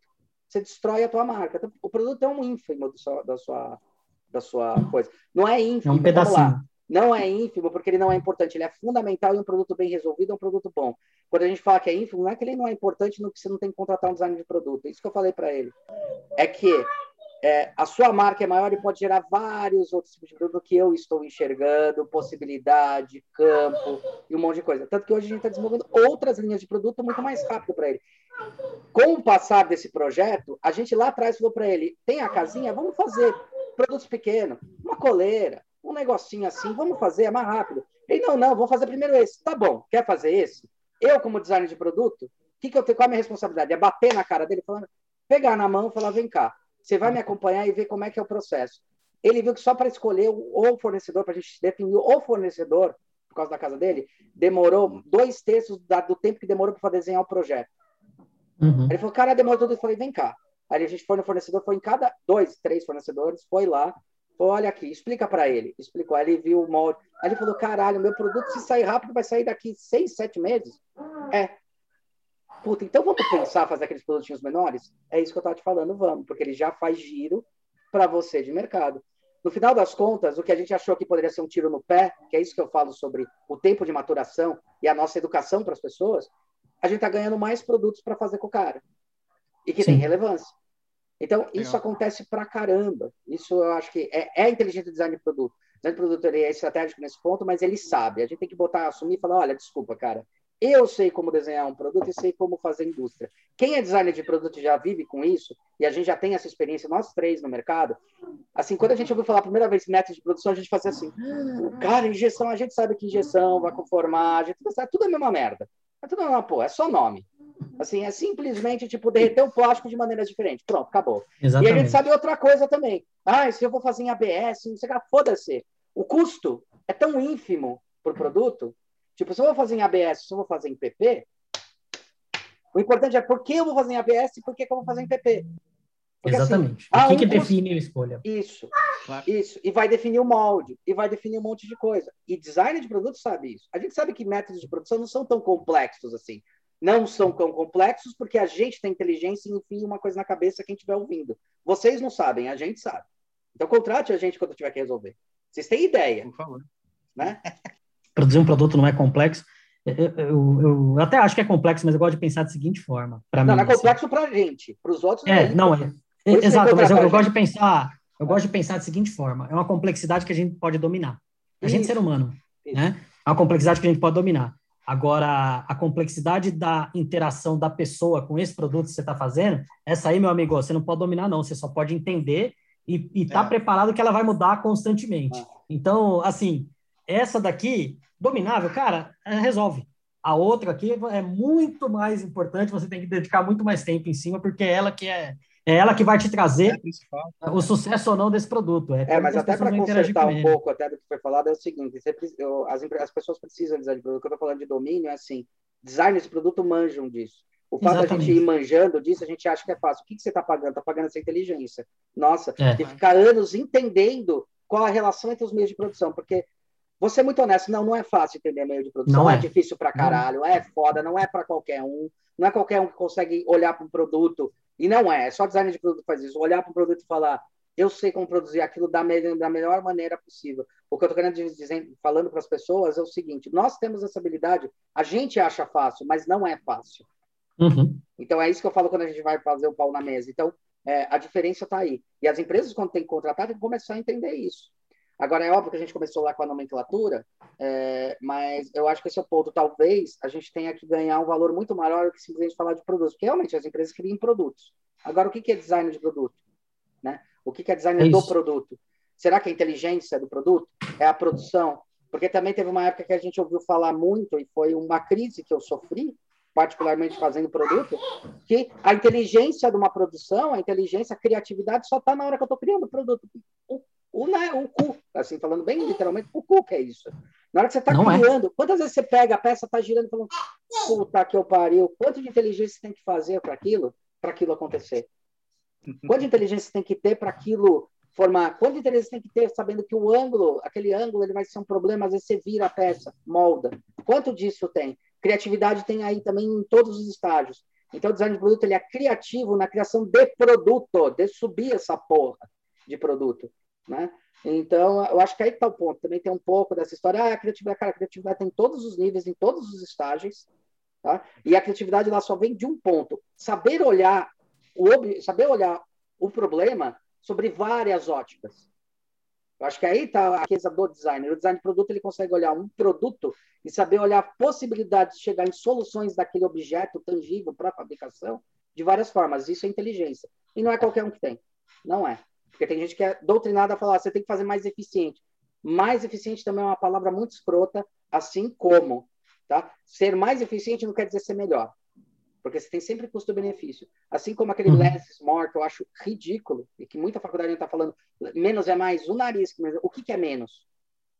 O que, que você está chamando de menos? É produto mais simples? Não, não é isso. Às vezes o produto não, é altamente complexo para poder dar valor ao público que vai consumir. Isso é menos é mais. É, exato. É, é aquela coisa, simplicidade é, é, só simples na hora que você vê o negócio pronto, né? Mas para é. chegar naquilo, não, sintetizar é aquela ideia. É insano. Não, é insano. É, é insano. É insano. É, do ponto de vista sustentável, eu acho que a gente tem que começar a olhar para o menos é mais como menos estilo, não, não para estilo e muito mais para menos quantidade mesmo. É, eu, eu, gosto da é frase. É mais... que, é, eu gosto da frase que fala assim: less is boring, sabe? Menos é chato. Porque eu acho que é isso. A gente está num mundo complexo que tem vários tipos de produção. Já, já tem máquinas da HP é, lá da Espanha que os caras desenvolvem, que são máquinas que já estão produzindo os moldes de produção. Máquinas de impressão máquinas 3D. De impressão que estão fazendo os metal. moldes, imprimir o metal, o molde de é. produção, é. e daí também a gente cai para um outro negócio que era o problema de design de produto, que aí a gente se afasta bastante da engenharia porque a gente era próximo, porque exigiam da gente, tem um cara que vai copiar isso no ferramental, então faz o raio certo. Hoje em dia eu nem me preocupo mais com o raio, foda-se. Se o raio é 30, se é 40, se é um pi, não estou nem aí. É a ferramenta é que vai fazer. Eu tenho que entender se o que é, é raio. É. Eu tenho que entender se a, se a ferramenta pode produzir aquilo. A única coisa que eu pergunto para o ferramenteiro, para mim, e quando tem chão de fábrica, a ferramentaria é mais é, limitada, quantos eixos tem a sua, a sua, a sua coisa de usinagem? É. Sua CNC? É. Ah, tem três. Beleza, então eu tenho que fazer sempre o molde que sai. Tem máquina, quantos eixos tem a sua? Ah, tem seis. Tem seis. Cinco, ah, então seis. beleza. Então eu posso fuzinar essa porra do jeito que eu quiser? Pode. Então tá bom, não tem problema nenhum. Né? Ah, quando a gente fez o Deadpool, foi um negócio de inteligência de produção. Era assim, o cliente queria porque queria ver a textura no Deadpool. E a gente sabia que dava para fazer ou a laser ou por queima. A laser ia sair 25 mil para fazer, quase o preço do mal. Tá? Porque o cara vai fazer a laser. Aí eu tinha que fazer o quê? Projeção de superfície, design de superfície, em cima da superfície para ver onde é que a malha estava. Tá, beleza. É, em questão a custo-benefício. Aí o cliente queria ver tal. Sabe o que eu fiz? Eu chamei um amigo meu que é modelador, que aliás fez o Hulk, chamei ele, paguei ele lá uma hora, porque era uma hora que iria demorar, para botar textura no meu modelo. Físico? 3D? Não, modelo, modelo 3D, modelo 3D. para mandar para o cliente, para o cliente usar aquilo lá para mostrar, o cliente lá ia mostrar para a Cinemark, o produto, tudo pronto e tal. Por que eu não fiz na minha peça? Porque eu percebi que a, o meio de produção não ia ser aquele. Porque não ia ser através eu modelando na minha peça, que ia demorar horas e horas e horas modelando textura, ajeitando tal, não ia ser aquele meio. Eu precisava de uma coisa fake, que não ia dar para produzir, porque ia ser diferente, mas ia dar para visualizar. Isso o design de produto entende. Aí fez. Fez uma visualização só. É, a visualização pode imprimir. Imprimiu, entreguei para o cliente, ele entregou, achou que aquele era o produto final. Eu falei, não, agora não. Aí fez o primeiro molde, eu lembro que a gente mostrou o molde para ele aprovar e o produto era todo liso. Ele, mas está errado. Fala, não, não está errado. Você aprova essa forma? Não, mas tenta. Você aprova essa forma? Aprovo, beleza. Vem cá, ó, agora a gente vai fazer queima de textura no molde.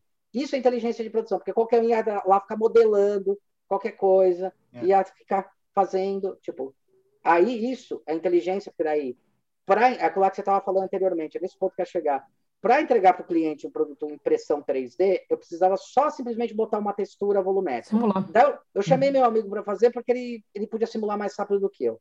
né? Porque ele faz modelagem em Clay, ele faz lá no ZBrush. Então, pega meu arquivo aí e faz a modelagem. Beleza. Tanto que teve até. Daí, beleza, ele fez. Aí eu imprimi entreguei pro cara. Esse vai ser o final. Ótimo. Para aquela necessidade. Beleza, beleza. Volta. Aí, quando a gente foi a, a, apresentar isso, ele até assustou. Então, isso é só design de produto que consegue fazer. Qualquer outro ia falar, não, tem que fazer a textura. Quantas vezes a gente não pega, trabalhando com a gente, publicidade, com pessoas que não entendem design de produto, do design do produto, não tem que botar textura. Fala, calma, cara, não é o momento da textura. Você está entendendo que eu estou fazendo a ferramental de produção? Agora não é textura? Você está entendendo que tem tal coisa que vai ser feita? Agora não é o momento para isso? Calma que a gente chega lá. Só a gente pode dar essa segurança. Como é que você resolveu? Como é que ficou isso? Eu, foi, foi, foi produzido qual? Com textura? Não, então a textura a gente já, já tinha definido que a melhor forma era fazer a textura com, com sublimação. Então a gente pegou um filme, colocou em cima e faz a textura por queima por. por foi química. Foi química. Foi química. Tá. tá? Eu queria tá. que essa textura fosse acompanhasse o tecido, esticasse de acordo com o tecido e tal. Queria. Queria. O tempo dava para fazer isso? Não. Qual era a melhor solução? Era essa? Era. Então vamos fazer essa. Tá? É isso. Eu acho que isso também é um ponto muito, muito, muito delicado. Para quem não sabe mexer com produto, fica atrás da gente. Vocês sofrem isso, que vocês são designers que também modelam no produto ou modelam a coisa. Fica, não, mas puxa esse fillet e tal, cara. Tanto faz.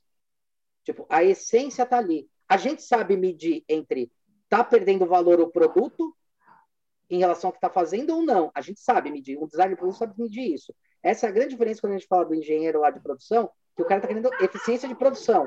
Ele pode pegar um negócio e falar, ah, isso aqui é ruim de fazer, vamos fazer reto. Cara, isso a gente não pode fazer reto. Claro. Isso a gente não pode. Sabe? Porque vai impactar no resultado final do produto. Vai impactar, inclusive, na propaganda no marketing. Que é a crítica uhum. que, por exemplo, a gente tem também no marketing, quando o marketing quer se envolver com isso. Ah, esse produto não vai ser legal para o mercado. Eu falei, cara, você está olhando pontual uma ação de marketing que você vai fazer quando lançar o produto. Você não está olhando. Mesmo, o mesmo mercado dele é o vendedor que ele contata lá. Cara, você está falando com intermediário. Esse isso, cara não sabe o que é importante. Isso, Esse que é ponto. Ele ouve reclamações, isso. mas definir exatamente o que, que tem que fazer ele não, não é, não é o métier dele.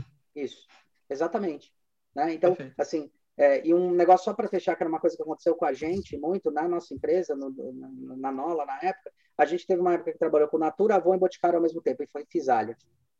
E daí eles meio que ficavam meio putinho, porque ah, um vai copiar do outro. Eu falo, não, cara, estão... a gente chegou para eles e falou, não, vocês estão trabalhando com designers de produto, tá? Então, o design de produto sabe que cada marca tem um valor, e cada valor tem um desenho, e cada desenho é diferente do outro. Ah, vai copiar. Ah, quer, quero, quero te mostrar como a gente não vai copiar a gente jogou, a gente estava falando com uma empresa, eu não vou falar o nome das empresas, lembrei qual era, não vou falar qual dessas daí é, mas a gente jogou na frente deles três briefings. Faltar aqui os briefings. Sou e das outras, outras duas empresas.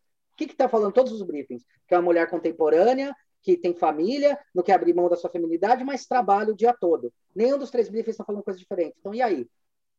E aí? Só a gente muda. tem capacidade de enxergar aquilo lá e falar o que é uma mulher dinâmica, sensual, para uma marca A, para a marca B e para a marca C. E são totalmente diferentes. Estamos conversando, porque isso também foi uma coisa que as indústrias falaram: ah, você está copiando. Cara, se alguém está fazendo cópia, não está fazendo design. Se alguém está fazendo referência, aí está fazendo design. Então, se você aí que está escutando, está falando, ah, o cara copiou, esse cara não é designer. Desculpa, ele pode até dizer que é, mas ele não é. Um designer Ué. entende o valor da sua marca e o valor do seu público. Na boa. Uhum. Concordo totalmente com isso. Obrigado, Nossa. achei sensacional, cara, do cacete ter aí. Do cacete ter. Você tá lá na, na Questinol ainda, vamos? Tô, tô. Tá, lá? tô lá. Tô, tô à distância, né? Sim. Tá, a gente tá vivendo um período meio doido, né? Com essa expansão. Uhum. É, muita coisa interessante para acontecer, acreditamos. Acho que dá, um, dá um, uma capacidade de troca muito boa com outros lugares do mundo, com a Menu agora. E, e, cara, cada vez mais os desafios mais abertos, a gente vem passando por é, todas essas mudanças aí, fez com que é, os briefings vêm menos fechados, vêm muito mais abertos, com possibilidade de investigar, o que é muito legal, é muito bom, mas dá um trabalho que eu vou te falar. Ah, é uma dor de cabeça a cada, a cada projeto que a gente vai fazer, mas, cara. É, todo projeto é, é novo, né? Cada existe projeto que não é. Eu sempre gosto de falar que mesmo que venha um projeto com brief exatamente igual, a gente dá um jeito de pelo menos fazer diferente. É, porque é diferente, não tem jeito. porque é diferente. E Jaime, o que, que você está fazendo hoje, cara? Qual que é o teu? Então, cara, eu tô, eu, tô, eu tô na luta, assim, eu tô, eu tô freelando meio período para uma agência de design e tô Legal. começando uma, uma experiência com uma marca de pé de pato. Pé de aproveitando pato, minha experiência, é, aproveitando minha experiência com design de sandália e calçado, e tô começando essa brincadeira com pé de pato. Cara, isso é legal pra caramba. Que irado, velho. Legal, assim, que é, é, eu me formei em produto no Rio de Janeiro, né, em 2001. Uhum. Só fui na Kenner, que é a indústria mesmo, em 2015. Então, assim, demorei 14 anos e pouquinho para começar a desenhar produto mesmo. Sair uhum. de agência de design, design imobiliário, essas coisas, para desenhar produto, bem de consumo, essas coisas. Isso, e, e, cada produto demora nove meses, demorava nove meses para nascer, quatro, cinco protótipos de, de, de usabilidade, essas coisas todas. E, e, isso é uma cachaça, cara. Isso é muito bom. É muito é, bom, é. é. Pode crer. Falou tudo, é uma cachaça. Pode crer. É uma cachaça. E, eu, eu, cada vez mais quero desenhar cachaça. É foda. Oh, você falou de peripato, né? Na época da faculdade, tinha lá no, no centro de design da faculdade, é, tinha um desenvolvimento de, de peripato de para auxiliar a natação. Que eu não lembro quem que era, cara, mas era de algum nadador meio conhecido que tá no projeto, não sei se era Gustavo Borges, alguma coisa assim. Mas é, cara, complexo pra caramba isso aí, velho. Eu via de longe, eu não participei do desenvolvimento do projeto, mas é complexo pra caramba isso. E, e assim, calçado é uma coisa muito complexa, né? Hum. Nesses cinco anos e pouco que eu fiquei na Kenya, não, não teve um momento em que eu, em que eu me senti confortável, assim. Que é, assim, você vai desenhar móvel. Cara, você... Na hora que o cara oficialmente vestiu o calçado, ele percebeu que não é fez processo de Não é, não é.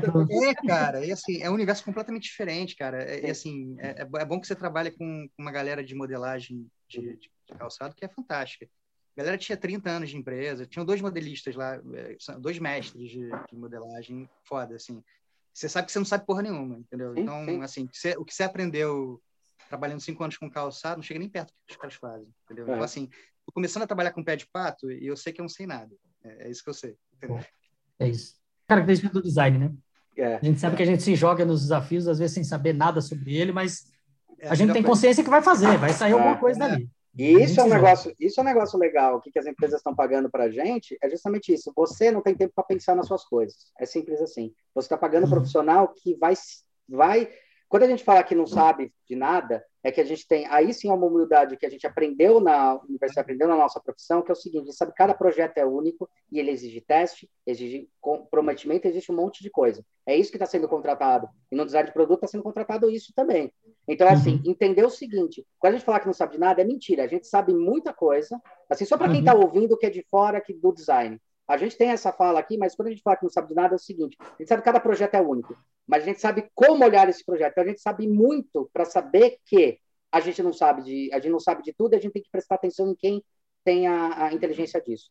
Então, para as empresas que vão contratar, é o seguinte: você, a gente tem muito mais capacidade de entender que quando vai se criar um produto novo, ele não é um produto que vai ser copiado de alguma outra, ele tem uma curva de aprendizado, a gente tem que entender com especialistas, com tal, e a gente tem essa dinâmica de inteligência para isso. Então, a gente sabe muito sobre isso, sobre criar, sobre desenvolver, sobre o que é fazer algo novo de fato. Tá? Então, é nesse é. ponto, quando a nossa fala, que é a nossa fala padrão de falar, a gente sabe a, a, gente sabe que não sabe de nada, não é falar que a gente não sabe de nada, é o contrário, a gente sabe que para poder saber, a gente tem uma curva de aprendizado. As empresas têm que começar a aprender isso, sabe? Sem dúvida. Que é, eu, eu gosto de pensar, eu gosto de definir isso da seguinte forma: é, o, o, o, talvez sobre questões específicas a gente talvez ainda não sabe, vai aprender. Uhum, uhum. Mas o que que, que que, como que eu acho que a gente tem que sempre se posicionar? Tudo que, toda vez que for criar algo novo, mesmo que seja uma versão do que já existe, Exato vai gerar um caos. Porque vai mudar o que está ali. Perfeito, perfeito. Vai gerar um caos. O que, que a gente sabe fazer? Ah, você sabe tudo sobre pé de pato? Não. Mas é você organizar esse caos que vai ser gerado para te dar uma, um resultado lá na frente. Então, e a gente é especialista é. em organizar esse caos. Achei genial, cara. Achei genial o, isso. o processo, a gente organiza isso. isso. E, e, vai articular não... com todo mundo, sabe? Claro. Beleza. Claro. Agora, aqui no começo, como é o pé de pato? Cara, sei lá como que é, nem sei Mas não se preocupa que a gente resolve. A gente vai fazer. É isso aí. Claro. Porque é um, é, uma coisa é certa, e isso eu acho que as empresas sabem. Vai ser um caos fazer uma coisa nova, mas elas precisam fazer. Sim. Então a gente é especialista em organizar esse caos. Isso. A gente vai conseguir te ajudar com isso. Tanto É que eu assim falo que- gestão eu, de eu gosto de projeto... posicionar desse jeito. Não, eu acho genial, porque eu costumo, eu achei, adorei a palavra caos, e caos está na moda também, porque agora tá todo mundo vendo que Sim. tudo é meio um caos, na verdade, né? É, tipo, na verdade, as coisas são construídas pelo caos, né? Pela é, entropia e tal. Mas tem um negócio que eu falava, é, é, é, design, de pro- design de projeto, né? Gestão de projeto.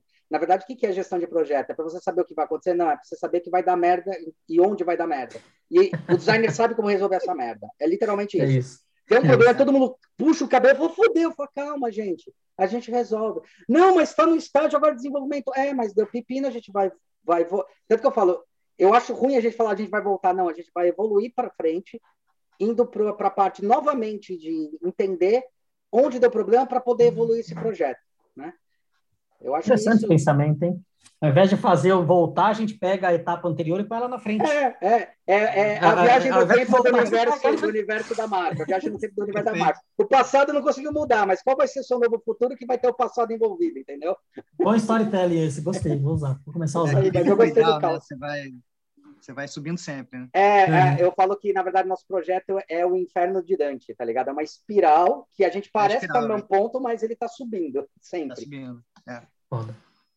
É isso aí. É isso, gente. Obrigado, turma. Valeu Vamos pelo demais, bate-papo. Do cacete. Bom. Obrigado pelo domingo aí. E Obrigado, a gente se vê numa Obrigado, próxima. vamos Vamos provocar mais coisas aí. E Vamos sim, seguinte, vamos sim. contratem designer de produto. Vocês não sabem e vocês precisam. vocês não sabem que precisam, mas vocês precisam pra caramba. E se vai chamar produto, se você tem produtos na sua empresa e está na dúvida se é produto ou é gráfico, contrate um designer que ele vai te falar o que, que é. O designer honesto vai falar, agora é hora de você ter um designer. Toda empresa tem que ter um designer como estratégia para falar, agora é o momento de você contratar um cara de produto, tá? Ou de Eu, gráfico. eu também É acho simples isso. Eu assim. acho que o grande, o grande, o grande, a grande sacada está nisso. Toda empresa tem que ter um designer para resolver a hora de chamar os designers especialistas para fazer determinada coisa. A hora de chamar qualquer profissão, engenheiro, designer, investimento. Inclusive, vocês vão. Entendam o seguinte também: vocês não estão pagando para a gente, vocês estão investindo na empresa de vocês quando vocês contratam a gente. Enfia de uma Boa. vez e pare de comparar a merda da porra do molde com o nosso valor. Porque senão, então, agora a gente vai começar a mandar vocês fazerem tudo em injeção, que vai custar um milhão, e comprar a máquina, aí vocês podem pagar um milhão para a gente também. Beleza? E Ou a gente cobra só o percentual do milhão. O que, que foi? Que que? Especifica a nomenclatura, por favor. Designer de produto é de produto. UX, UI, o que Yeah. quer que seja. Bota uma coisa a mais de, produto digital, o que quer que seja. Mas É, eu falo assim, ó, eu quero, eu quero designers que possam desenvolver os meus produtos, os produtos que tem dentro da Isso. minha empresa. dá nome aos bois. É, dá nome aos bois, pelo amor de Deus. Boa, cara. Muito bom, gente. Valeu, Valeu, o papo. valeu. Obrigado pelo convite aí. Obrigado vocês, Obrigado, vocês gente. que provocaram isso. Obrigado vocês por terem provocado. Eu que agradeço. Show. Um abraço. E Abraço. é isso aí. Valeu, turma. Até mais. Valeu. Phenomena.